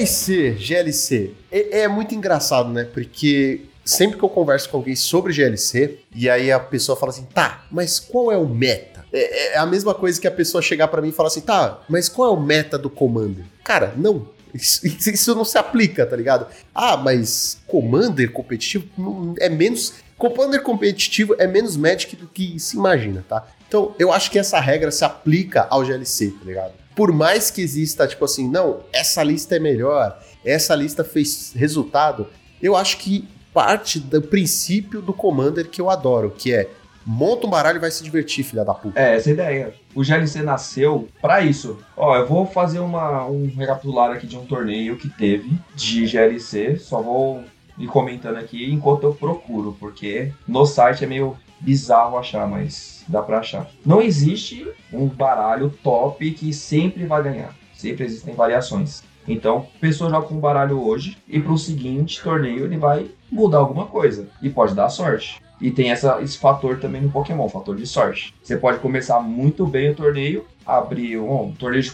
5 rodadas, abrir 2-0 e depois você ficar 2-3. Pode acontecer. Ah, é. Nós jogadores de, Ma- de Magic somos muito familiares com isso. Tá vendo? É por isso que eu tô indo pro Flash in Blood. Ainda não tem essas putaria, tá ligado? Tem torneio grande, então não sei se rola isso. Então, mas isso que é a, a coisa maravilhosa do GLC. Tipo, eu vou montar um deck de lutador porque eu gosto do Pokémon lutador, tá ligado? Eu gosto do Machamp e eu quero jogar com ele. E vai lá, meu filho. Vai jogar, porque a gente vai falar de staples. As staples, 90% das staples, eu diria, são iguais para todos os baralhos. Então, cartas que a gente já falou aqui, Lisandre, ou Ordem da Chefia, vai em todos os decks uma cópia. Professor, né, seja lá qual for, descarta a mão, compra sete, vai em todos os baralhos. As Pokébolas mais importantes, bola, é, bola nível, bola level, bola bola, entendeu? Vai em todos os baralhos também. Cara de bola, várias cartas entram. Então, assim, a- você sempre vai poder montar vários decks. Mas a, a principal regra é vá se divertir. Tu vai jogar o torneio lá na X-Place no dia 5, que começa ao meio-dia. Aí, ó, né? Começa ao meio-dia, inscrição a 10 reais, galera. Baratinho, baratinho. Pô, 10 reais, Inscrição a 10, baratinho. 10 reais, mano. Tipo, mano, você chega lá 10 reais vai se divertir com seus Essas horas amigos. que eu queria ser de São Paulo, hein? Tem casa pra alugar aqui, se você quiser. Ah, eu já Vai passei do lado? Então, melhor, a melhor coisa, pô. Cola aí. Mas enfim, assim, é um torneio barato, é um torneio pra se divertir, tá ligado? Então, vale muito a pena. E você vai jogar com os pokémons que você gosta, que isso que é o mais importante. Eu montei o meu primeiro baralho a moda caralha, tá ligado? Montei lá um metal, porque, ah, é, o que que é? Barato, não sei o quê. Aí eu fui pegando o jeito e falei assim, puta, qual pokémon que eu quero jogar? E o Pokémon que eu gosto, que eu amo de paixão, é o Blastoise. É o Charizard primeiro, mas o Blastoise, mano, ele tem um Je ne sais quoi que me agrada aqui, que, que é um tipo que o deck. Je É. quoi, exato. Que é como ele joga, que é o Dancing Rain, né? A gente vai explicar um pouquinho também depois. Espera aí, consertando que, Rain que eu Dance. gosto. Rain Dance. Tem Blink, tem Blink no Pokémon também ou é só Não mesmo? tem um efemeretezinho? Porque não faz sentido, né? Porque os Pokémon não faz nada. Ah, Esse dizer, Pokémon não faz nada. Não. Como assim? não, não, não. Eu ia falar, eu ia falar que, que os Pokémon não faz nada quando entra no campo de batalha, mas assim. Ah, sim. Tem alguns que até fazem, tá ligado? Tipo assim, tem uns que entra e você compra carta, ou descarta a mão, ou... Até tem, mas você não consegue ficar Tem, brincando. mas tem aquela redinha, não tem? Que não blinca. Mas você volta pra Peraí, se não pode ficar blinkando, qual é a Ah, glaça? meu Deus. se não pode blincar, qual é a glaça? Caraca, tá- Joaquim. Mas assim, o que eu tava falando é que você não blinka a criatura como no Magic, tá ligado, Joaquim? Você não... Ela não tá no campo de batalha, sai por um segundo e volta. Você Sim. tem que recuar Até ela porque pra sua se ela sai, de novo. é, se ela sai, tem que ter alguém no lugar dela. Não fica o campo de batalha vazio. Não, existe. porque você. O campo de batalha, isso é até bom explicar. O campo de batalha se resume ao seu banco, onde você pode ter cinco Pokémons e o seu Pokémon ativo, né? Que seria o seu sexto Pokémon. Que é aquele Pokémon que tá batalhando. Eu tenho uma pergunta aqui que é realmente do que vocês estavam falando ali agora, alguns minutos antes, né? O Lucão falou, pô, tem a Pokébola que sempre vai em todos os decks, então essas coisas ali que sempre vai pra todos os decks. Daria pra gente, por exemplo, falar um top 5 de cartas assim que eu quero jogar TLC, é, CLC, eu preciso da. CLC? é, é o quê? Carteira registrada? GLC. É carteira CLT. registrada? CLT. Eu quero jogar um CLT. Eu quero jogar na cara dos outros minha carteira de trabalho. Aí a mãozinha dele é a carteira de, de trabalho, tá ligado? Aí toda vez que ele, você ataca ele, ele põe a mão na frente e sai a assinatura do outro Meu Pokémon, tá Deus. ligado? Me contratando. E ele rouba o. tá, ok. Fazer um top 5 Tá das bom. cartas pra jogar o formato do GLC. GLC. É, eu digo assim pra, pra galera, já vai na na X-Place lá, já compra as cartas e já É verdade, olha só. É que assim, tudo vai depender da estratégia do seu deck, mas o que eu diria é que, assim, to- as Pokébolas, tipo assim, Ultra Ball.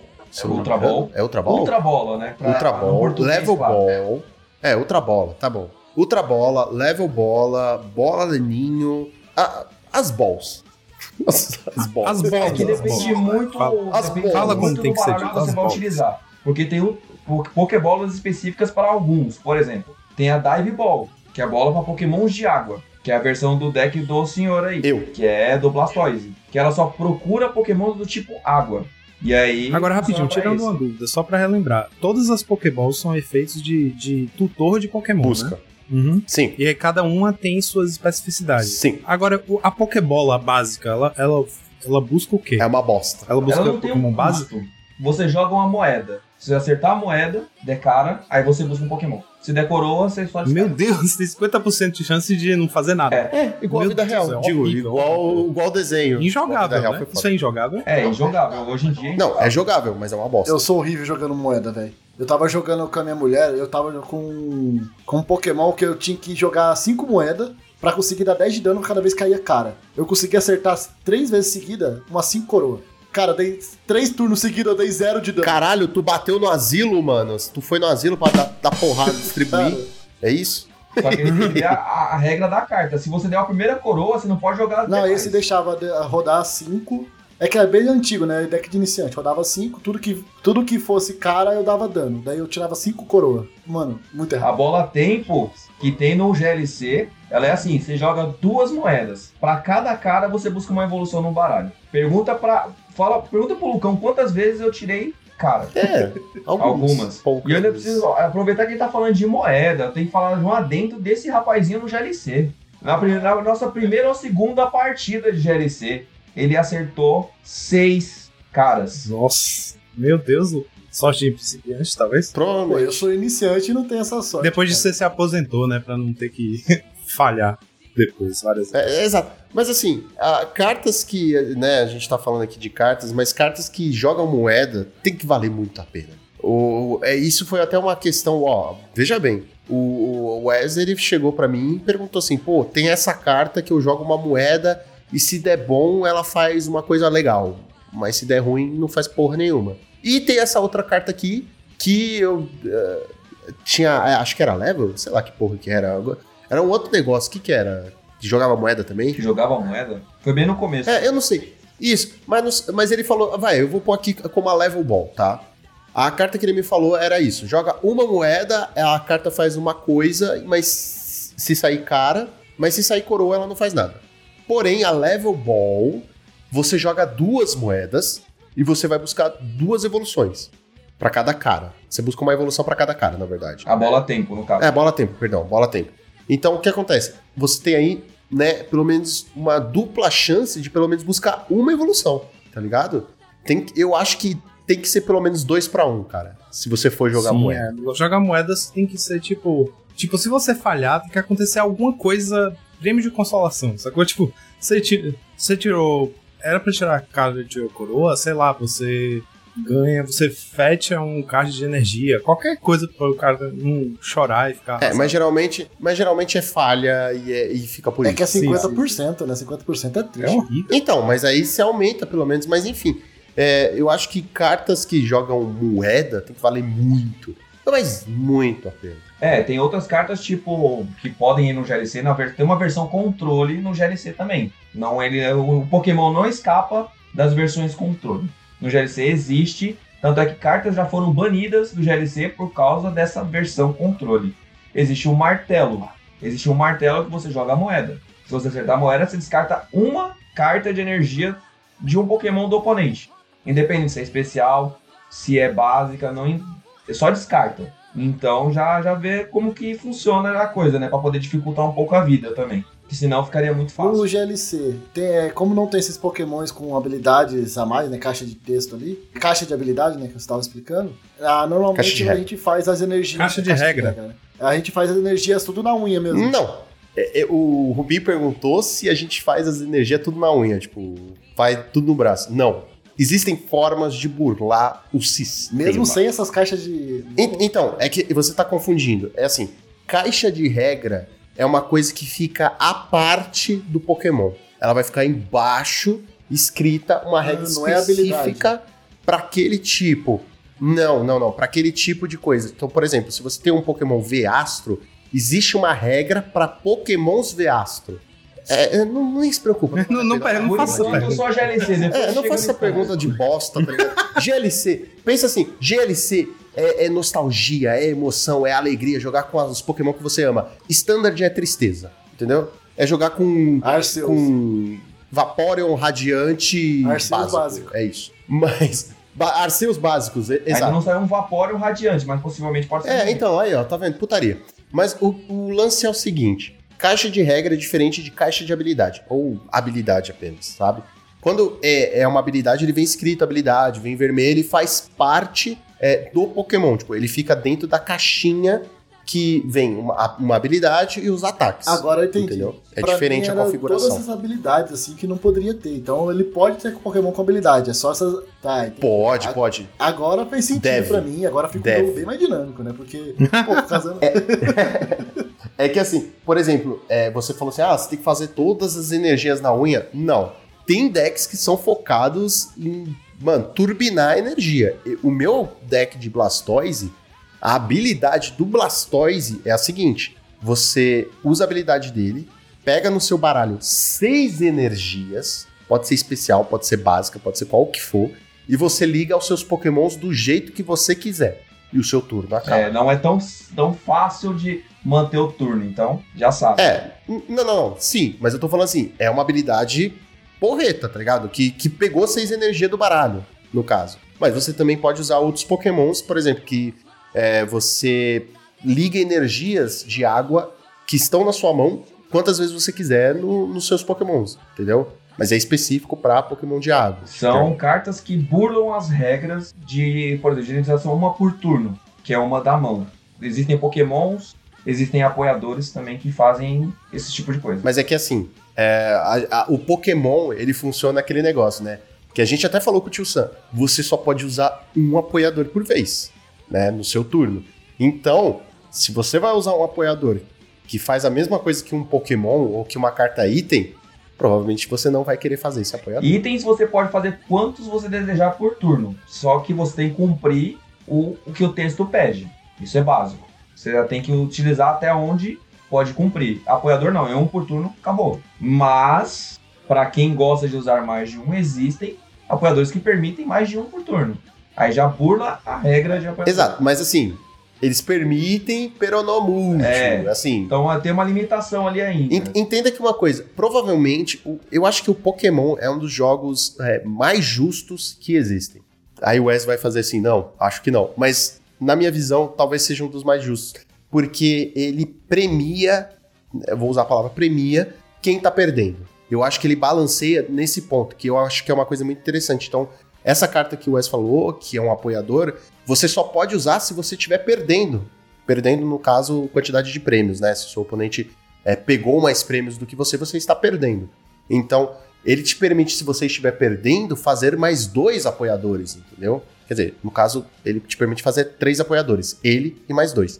Mas ainda assim, são dois apoiadores extra, entendeu? Então, muitas cartas trabalham com essa mecânica de, de perder. Tem carta que você faz só se um Pokémon seu foi abatido no turno anterior. Esse te- Tenente Sargento aí, maravilhoso. é, O Wes tá mostrando na câmera. Mano, eu adoro essa carta. Eu acho Quem do é? caralho. Sério, na moral, eu acho do cara. É, é o Wes. Não.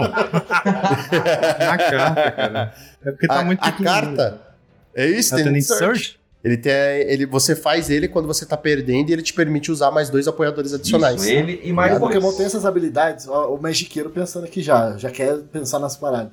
Você, você por algum motivo, você, tipo, nocauteia o seu Pokémon de propósito pra conseguir ativar a habilidade dele e fazer ele rodar, sabe? Olha, tem sim. E é, é um dos baralhos que eu usei essa semana. E usa este Pokémon. Não, então, este Pokémon precisa de nome porque as pessoas não estão vendo. Magneton. O Magneton é da minha época. Magneton Bela eu arte. arte. A habilidade dele é você, você nocauteia ele e pode procurar no baralho por até três apoiadores e colocar na mão. Não, ótimo. Tu... Só que ele se nocauteia, então você dá um prêmio para o seu oponente na corrida de prêmios para poder ganhar a partida. Ele tem a vantagem de um Tipo, prêmio. é, um, é um duplo sacrifício, né? Porque você tá perdendo um Pokémon, dando um prêmio pro oponente. pra É que um dependendo da reconquista, Isso, então, mas pense assim, você, você tá seis prêmios, seis prêmios, tá? Tá começando o jogo ali, tá tudo empatado. Você nocauteia ele, você dá um prêmio pro seu oponente, você vai buscar três apoiadores. Você pega esse sargento que a gente falou e mais dois apoiadores. Tá ligado? Ou seja, você vai fazer três, os É, três começa, começa a combar, né? Isso, isso aí tem E um é basicamente, de combo. O é. perfil Uhum. desse baralho elétrico que eu tô usando no momento é o perfil de um combo. Você tem que fazer o combo com ele. Pra poder funcionar outras ferramentas ali no, no deck também. Inclusive, galera, eu vou deixar linkado aqui pra vocês. Ah, eu quero montar um baralho disso, aquilo e aquilo outro. Primeira coisa, vai lá no site da X-Place que tem tudo que vocês precisam pra jogar GLC, certo? Muito importante. E utilizando o cupom de desconto Monarch5, você ganha 5% de desconto Olha das lá, suas hein? comprinhas lá do site. Olha que beleza. Jabá na cara, tapa! Vou fazer minhas compras lá, O hein? mais importante é um, é um site que você vai poder olhar os decks por tipo. Então você vai poder olhar lá psíquico, água, Ah, fogo, legal. grama, Aí se basear elétrico. nas builds dos outros, né? Isso, aí você pode escolher o tipo que você gosta, tipo assim, puta, eu gosto de elétrico, que nem o Wes. Pô, vou montar um baralho elétrico. Às vezes, você gosta do, do Charizard, então você vai montar um baralho de fogo e vai procurar uma lista que tem o Charizard, que foi o que eu, Eu fiz com o Blastoise. ainda, que até agora eu não tô acreditando que ele não é um dragão, cara. Eu tô muito chateado. Você não tá. Ele não é, cara. Aceita que vai Eu não que Todos não É, consigo, aceita. Aceita. Rubens, Rubens, tu tá parecendo Bolsonaro. Não, Aceita assim, que perdeu, ele que caralho. pensar assim, ele não é dragão na forma original dele. Mas na uma das versões que ele mega evolui, ele é. Não dá pra colocar. Mas pra mim ele sempre foi um dragão, cara. Até o Charmandinho ali ó, é o início de um dragãozinho. Pô, não pode, velho. Tá muito errado. Não, ele é um dragão nos nossos corações, mas é isso, né? Mas assim, é, mano, tem baralho de dragão, só de dragão. Não vai ter Charizard, mas tem baralho só de dragão, que você pode usar o, o Dratini lá, o, como é é o Dragonite. do, do dragãozinho laranja. Dragonite. Dragonite é um Dragonite é Pokémon mais, foda. mais foda que existe. E é olha, foda. o Dragonite ai, mais forte demais. que tem no GLC, ele busca apoiador no baralho e coloca na mesa.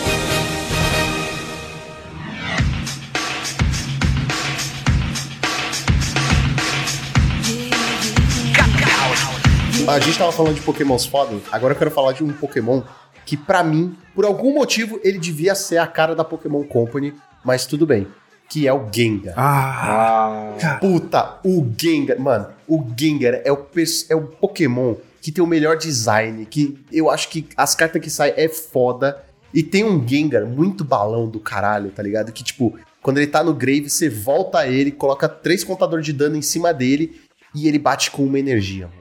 Ele bate 20 pra cada Pokémon no banco do seu oponente. Ele contra É elétrico deve ser maravilhoso, né? Que elétrico tem umas negócios de roubar. rouba- ah, tipo, aumentar o número de banco, né? Eu já vi que tem alguns elétricos. Ah, alguns tem, mas outros. A maioria não. A maioria não, não, não utiliza essa carta que você tá falando. É um estádio, mas. é, Assim, eu não sei até onde compensa, tá ligado? Mas bem. Eu, eu gosto muito do, do Gengar também. Pô. Puta, o Gengar é foda pra caralho. mano. O Gengar é foda. Mas eu fico chateado porque não tem lista com ele. ah, mas pra Não, encaixar no tem o Gilberto né? o cara que joga de Tron aqui, ele ama o Gengar e inclusive ele joga Pokémon também. Talvez ele tenha uma, uma lista de Gengar, eu posso ver também com ele. Inclusive ele tem até tatuagem do Gengar, pô, ele- gosta mesmo do Gengar. Eu conheço uma outra pessoa também que é fissurada em Gengar. Mas ele atualmente ele é só juiz do Pokémon e não, não tá jogando. Mas quando sai cartas específicas do Gengar, ele já fica eufórico e. É, é engraçado, né? Ele, ele, ele é. Mano, eu não sei explicar. Eu não sei explicar. Ele Poxa, é. fiquei arrasado. Vocês falaram do Gengar, eu saí correndo pra procurar, porque é um dos poucos bonequinhos de Pokémon que eu tenho, porque eu amava ele. Eu fiquei Não, mas a gente já tá falando de porque- outro Pokémon. O Blastoise, como é que funciona? Vocês estavam falando de Gengar que eu vi. É. É, eu não achei ele, mas em compensação, eu achei estes três. Olha, os três iniciais. Pra quem não tá do vendo na câmera, porque. Exato. É assim, eu não sei o que tá acontecendo hoje. As pessoas esqueceram que a gente tá num pod. Ah, não acredito. Seu papo favorito é um Bulbasaur. Claro Enfim, que é. a gente tá gravando um podcast, não é uma live. Então ele mostrou o Charizard, o Squirtle e Char- o Blastoise. Blastoise. Blastoise. O- Blastoise vermelho. É que eu amo alguma coisa. É Blastoise vermelho, exato. E o Bulba... Ah, é o Bulbasaur. Eu vou tirar. Mas- Alguém tira um tiro. Já Ah, Rubinho, tá eternizado já, é melhor depois a nessas- coisas. Rubens, fala uma coisa pra mim. Você falou há um tempo atrás que o pessoal tava tentando ou tava jogando já GLC aí na sua cidade, não é? Sim, sim, Curitiba. então. Eu meio que entrei no, no, no assunto já ali antes, né, no, no off, com o Wesley, mas vamos falar de novo aqui pra terminar o assunto. É porque, então, aqui em Curitiba, o- a galera me convidou pra jogar o, o GLC também. Só que daí, me, me explicando, me falaram que tem um comandante. Então, ele joga um comandante e você tem que fazer as cartas de acordo com, a- com o tipo do seu comandante, né? Então, comparando ali com o Commander. Daí, assim, eu não vou fazer. Posso ter entendido errado, tá? Eu não vi a galera jogando, foi de maneira que me explicaram. E eu vendi isso pro Lucão. Falei, pô, deve ser um comando. Você coloca um Charizard ali e só usa de fogo e, e vento, né? Voador, né? Que agora. eu- Vento. Eu, eu, tô, eu tô incrédulo ainda, cara. Eu não consigo aceitar, mas vamos lá. Pokémon do tipo. Pokémon do tipo vento, eu não Uma faço nem nuvem. ideia do que seja. Não, se bem que tem Pokémon do tipo gelo, que é um sorvete, né? Então, eu acho que. Então é isso. Daí eu acho que É, não sei até onde isso Tem um tá pinguim certo. lá que tem um cubo de gelo na cabeça. Mas esse comandante, ele é um Pokémon e tem, tipo, a regra, ah, ele tem que ser estágio 2, ou ele é um apoiador e. Então, É eu não isso. sei até onde vai isso daí. Eu, pra mim, ele. Eu sei. Pra, me falaram que tem um Pokémon ali de comandante e você usa tudo do tipo dele. É até aí que eu É que a gente fui. tava até, tava até conversando. Pra mim, ainda não tem muito um sentido ter um comandante fora do baralho. né? Eu também não entendi. Eu também não entendi. Assim, se fosse assim, a regra fosse assim, você tem, só pode, seu comandante é um Pokémon estágio 2. Tá, beleza, você tem um estágio 2 de comandante, porque o bicho tem que ser forte, não sei o quê. Tá, até vai, tá ligado? Porque ainda pode prizar a- o básico dele e você tomar no cu legal, né? Ou pior, prizar o básico estágio 1, você vai se fuder mais Quem ainda. joga de dragão sabe muito bem disso. Puta que pariu, é foda. Não, mas basicamente qualquer baralho que não faz muito sentido, concordo, mas essa regra eu só veria assim. Mas não se preocupem, lá na X-Place vai ser o GLC tradicional, que eu também vou deixar linkado aqui o site oficial do GLC, para se você quiser ver lista de, de staples, pode olhar lá, que também tem todas as staples, as staples de todos os decks, e também separado por tipo. Então, staples que vai no deck de elétrico, staples que vai no deck de dragão, de planta e por aí vai. Vai ter tudo nesse link, cara. Que é, que é bem fácil, né? É bem, Pô, então bem praticamente eu consigo isso. montar meu deck e ir lá buscar Não tem jogar. muito segredo na hora da montagem do baralho, porque as staples são muito próximas. Então você pode, você pode até ter mais de um baralho de tipos diferentes, mas com as, quase as mesmas staples. É, e diferente do Commander também, que você se apega muito ao seu comandante e à estratégia que ele te oferece, você pode ter muitas variações diferentes dentro do seu baralho. Então, assim, nem sempre você tem uma coisa única. Então, por exemplo, o meu baralho, apesar de ser de água e a estratégia ser dele ser você colocar o máximo de energia em seus pokémons que batem por energia, que, que é assim, tipo, o Blastoise, por exemplo, ele bate 90 mais 30, eu acho, pra cada energia de água ligada nele, uma coisa assim. E ele comba com ele mesmo, né? Ele faz alguma coisa que puxa energia além disso, né? Não tem uma coisa assim? O, jo o Joaquim, ele, ele, ele tá, mas não tá no programa, tá ligado? É. É uma presença tipo fantasma, porque eu falei sobre isso. Eu falei da regra do, do coisa e eu não vou repetir, você vai ter Ah, que mas eu escutar esse programa de novo. Tá. e aí o que acontece? Você, quanto mais energia você tem no seu Pokémon, mais ele vai bater, tá ligado? Então essa é a estratégia dele. Porém, eu posso mudar, eu posso ter um outro bicho que bate muito e não precisa de tanta energia, ou entendeu? Você pode ter dentro do seu baralho outros tipos de estratégia. Você não precisa ser um deck só agro, você pode ser um deck agro, mas pode ser um deck spread, né? Que você espalha dano pelos Pokémon no banco também. Você pode fazer algumas outras coisas. Você pode ter aquele Pokémon que bate pra caralho e ter alguns outros que vão espalhando dano de pouquinho em Que pouquinho. tem o deck do tipo psico, a vantagem que ele tem é de espalhar dano. Mas o- existem uma, duas formas de, de contagem de dano. A que você coloca contador e a que você causa o dano. A- alguns pokémons no GLC têm a, a- Eles têm a habilidade de proteger o banco, que é proteger seus outros pokémons, contra dano. E a vantagem do psíquico que, que burla isso é colocar contador, que é uma forma de dano só que você coloca em, em marcadores, um, dois, e o dano ele protege, só que o marcador não. É uma vantagem dos, do, do Mais ou menos comparável a Pokémon ter Infect. no Pokémon. Mais ou Em menos termos isso. de dar dano no, no bicho, né? Porque você vai colocar um marcador menos um, menos um, em vez de causar Isso, é basicamente marcador menos um É que eu acho dano que isso aí um se raio, encaixa mais no envenenado do que no, no contador. Não, peraí. Aí, aí entra exatamente na pergunta que eu ia fazer. Pra me relembrar, porque, enfim, tem séculos que eu não jogo. Existe status effect no, no Pokémon TCG? Sim, né? Se não me engano, aqui são cinco tipos. Tem o confuso, tem o envenenado, queimado. Confuso, você joga a moeda pra ver se ele se ataca, né? É, pra ver se ele ataca. Se você errar, Não lembro, moeda, tá você ligado? toma 30. Se você acertar, o ataque passa. Só que ele continua confuso. Ah, caramba. Aí eu parei no. Você falou queimado. Envenenado. envenen- é, como é? Confuso, Queimado, envenenado. Queimado, envenenado. Ih, confusão. Vamos do zero. É, eu já tô está confuso. confuso. Vamos do zero. Vou jogar a moeda. Vamos lá, envenenado, queimado, aí depois eu explico cada um. Confuso, paralisado e dormindo. Dormindo é só o Snorlax, né? É, quase. Mas quando Nossa, ele grande acorda, dele. o tapão vem grande. Cara, é, é muito bom, porque assim, o, o Wes, ele conhece Pokémon pra caralho, tá ligado? Ele tá muito atualizado, tipo, gosta pra caralho. E a gente parou no tempo de 150 Pokémon. Sim, então a nossa total, piada é de tiozão. É. É, é tiozão assim, tipo, o foda pra gente é Charizard tipo dragão. É. E aí o Rubinho vem com como assim não é dragão, tá ligado? Como assim? nossa 2022, cabeça faz Criaram sentido. errado. em Ano da 2022. Copa.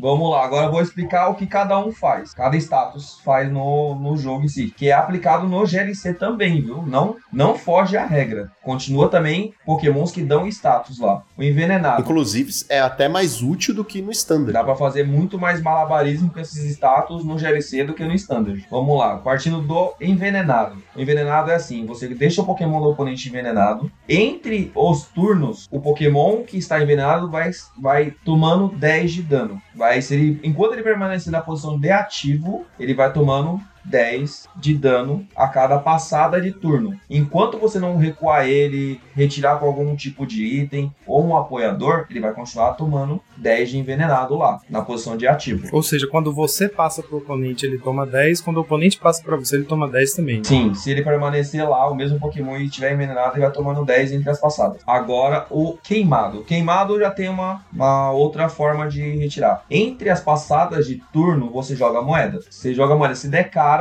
ele sai do queimado. Se der coroa, ele permanece. Só que tem um porém. Se ele permanecer queimado, ele toma 20 de dano. Não é 10 mais, é 20. Ele vai permanecer ali tomando 20, vai, vai para 40, 60, 80 e vai subindo. Aí ele noca- nocauteou, beleza, aí sai, ele sai da posição de ativo. O próximo, se não tiver algum estágio, alguma coisa que deixe o novo Pokémon queimado, beleza, aí sai, mas aí ele foi nocauteado. Tomou dano até, até morrer ali. Agora o paralisado, né? O próximo. Paralisado funciona assim: o Pokémon que está na condição de paralisado, ele não pode recuar. É atacado pelo Coringa amarretada. Que isso? ah, não. Não. Não. Cê- Não, Joaquim. Não. Ah, da música, vai- da música, tá da música. Tá bom, tá bom, amizade. tá bom, tá bom. Que toquei. música? Peraí, Que gente. música? O que que você tá falando? Joaquim tá muito. Nossa, Joaquim. Eu Joaquim, chutei. Faz o fa... Joaquim, faz um favor pra Vai mim. embora? Passa no RH. Passa- mano. O pessoal quer conversar com você. Pode deixar.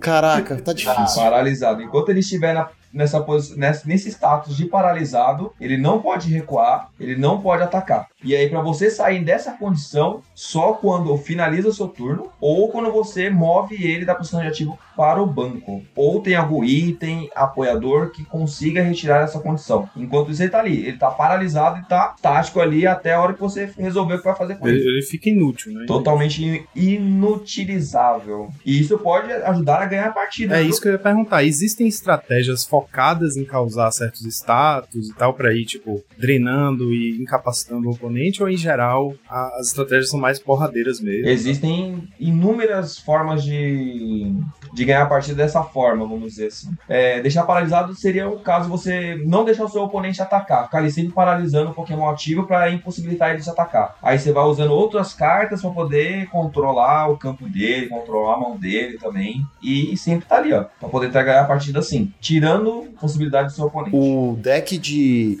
Dark e deck de Psíquico, eu acho que são exemplos muito bons pra gente falar disso, porque eles têm muitas cartas, principalmente no Dark, que você põe envenenado, que você dá alguns status.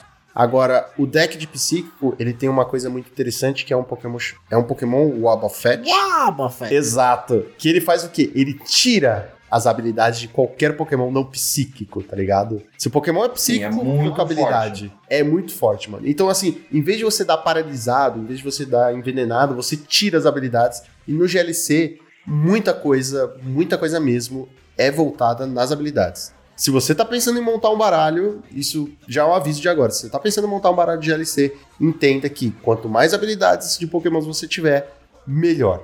Porque habilidades são recursos e pensa assim, puta, meus apoiadores são meus recursos, mas eu só posso usar um. Mas a partir do momento que você tem pokémons que fazem que substituem a- algum treinador. Claro que o treinador, por exemplo, ele é muito mais forte. Se um Pokémon ele te permite baixar uma energia extra, um apoiador que faz a mesma coisa, ele vai falar que você pode baixar três energias extras. Ou pegar do cemitério, né? Então tem que ter essa ideia em mente. Eu acho que é sempre aquele negócio de todo TCG, né? De, de conseguir fazer o máximo que você puder naquele turno usando o que você tem ali. Então, se você tem um Pokémon que vai. não vai travar seu jogo, né? Vai deixar seu jogo mais fluido. Seja comprando duas cartas a mais, ou às vezes trocando Pokémon de ativo com outro no banco. Tudo isso vai funcionar de acordo com a estratégia que você tem. Se tem mais criaturas que façam isso, melhor pra você. Sim. É que normalmente Pokémon de habilidade, dependendo do baralho, é o motorzinho dele, né? O que faz o deck fluir. Aí você encontra um deck psíquico que tem um Bobofet ali, você fica. Enquanto você não tirar ele da posição de ativo, você tá ali, ó. Você tá travado, você não consegue atacar, você não consegue usar habilidades que você necessita durante o turno. Ah, Tem Pokémon que tem a habilidade de você descartar a mão e comprar. E ele, o Bobofet, ele não deixa você fazer isso. Porque ele tira todas as habilidades Pokémons não psíquicos. O deck psíquico vai estar lá, funcionando normalmente. Enquanto você tá ali, ó, tentando buscar recursos para poder fazer o que você precisa também.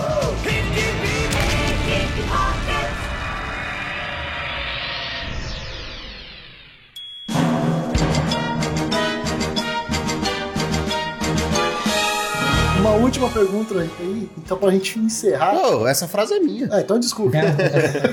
então me desculpa, eu tô me sentindo muito em casa. Mas vamos lá.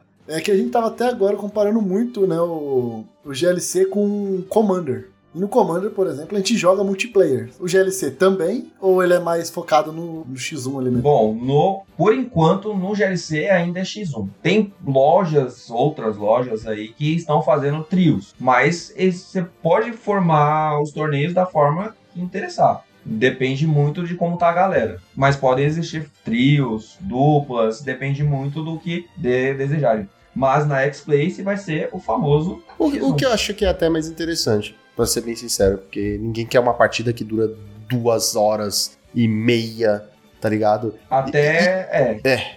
É foda, é O foda. dia que você jogar Commander comigo, você vai mudar Passar uma opinião. tarde inteira e jogar um jogo só. É, jogar um jogo só. Ai, gente, que divertido, vamos pedir uma pizza. Não, vamos jogar várias partidas, que tal? E ir pra casa logo. Enfim, Passa 24 horas jogando uma partida. comando. Mas na X-Place foi isso aí que o Wes falou, vai ser X1, certo, galera? Formato aí do GLC, vai ser um formato expandido que vale qualquer carta que saiu de Sol e Lua pra frente. Fiquem à vontade aí, com exceção das cartas banidas, é claro. Ah, um adendozinho só na, no que você falou, de Sol e Lua. Ah, não, Black perdão. Ou white, Black and White. frente. Exato, Black and White. É. Se atentando a algumas regras específicas de cartas banidas, que possivelmente vai ter no link que o Lucão vai postar depois. Exatamente. No link da X-Place vai estar as regras. No link do GLC também vou deixar a parte principal com as regras. Você pode fuçar lá à vontade, também tem como você montar o seu deck, cartas staples, regras importantes e tudo mais, certo? Uma última pergunta que eu acho que pode ser relevante é, tipo assim, o que que você existe você faria uma recomendação se alguém falasse, ah, vou aqui dar uma pesquisada, quero quero montar o meu GLC para experimentar pela primeira vez, vou procurar cartas que estão no meu alcance lá na X-Place, né, comprar minhas singles, montar meu deck. Você recomendaria um tipo assim, falar, ó, cara, comece por tal tipo, esse tipo em geral é fácil de montar, é fácil de jogar, ou você seu conselho é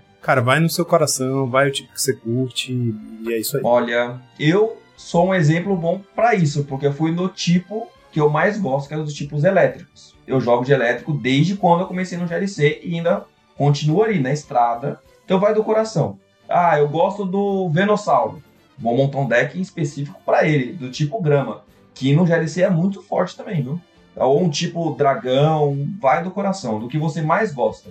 E aí você vai se adaptando aos torneios, ao que os amigos estão ali, algumas indicações, e assim vai, mas vai de coração. Eu comecei um pouco errado, eu acho que. Eu comecei tentando montar o deck mais barato, então eu montei um deck de metal, tá ligado? E nem é um tipo que eu curto muito, eu nem sabia que tinha tipo metal, porque, né?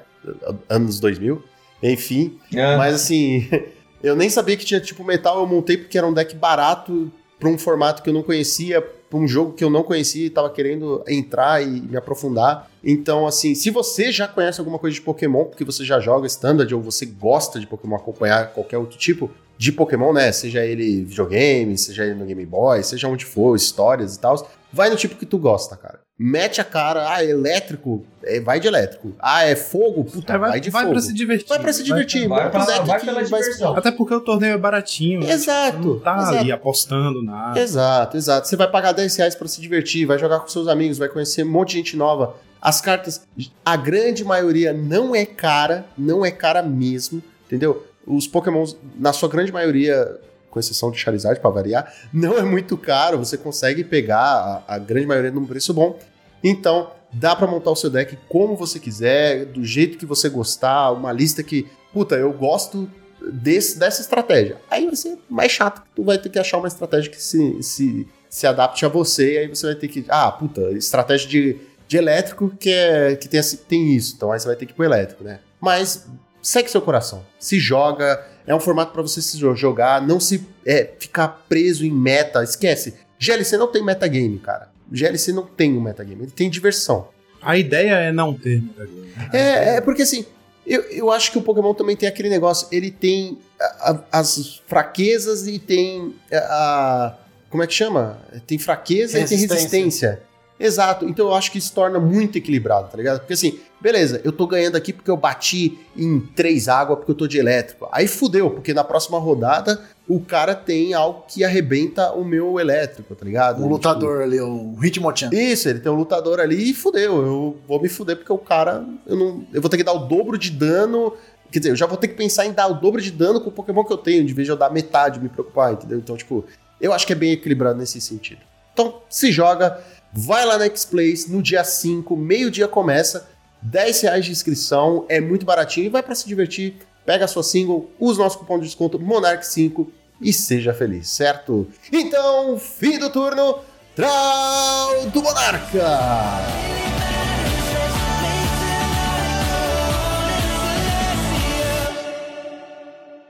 E aí, curtiu esse improviso? Eu olhei uma hora e vinte e falei, não, velho, deixa o dia da semana pra semana que vem.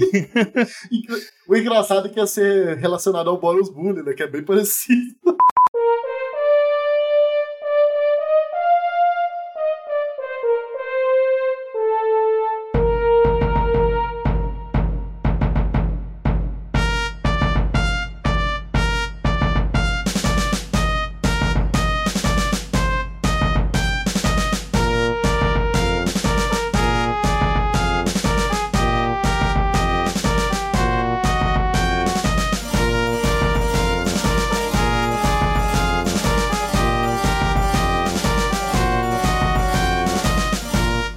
Este podcast foi editado por Monarchs MTG Produções.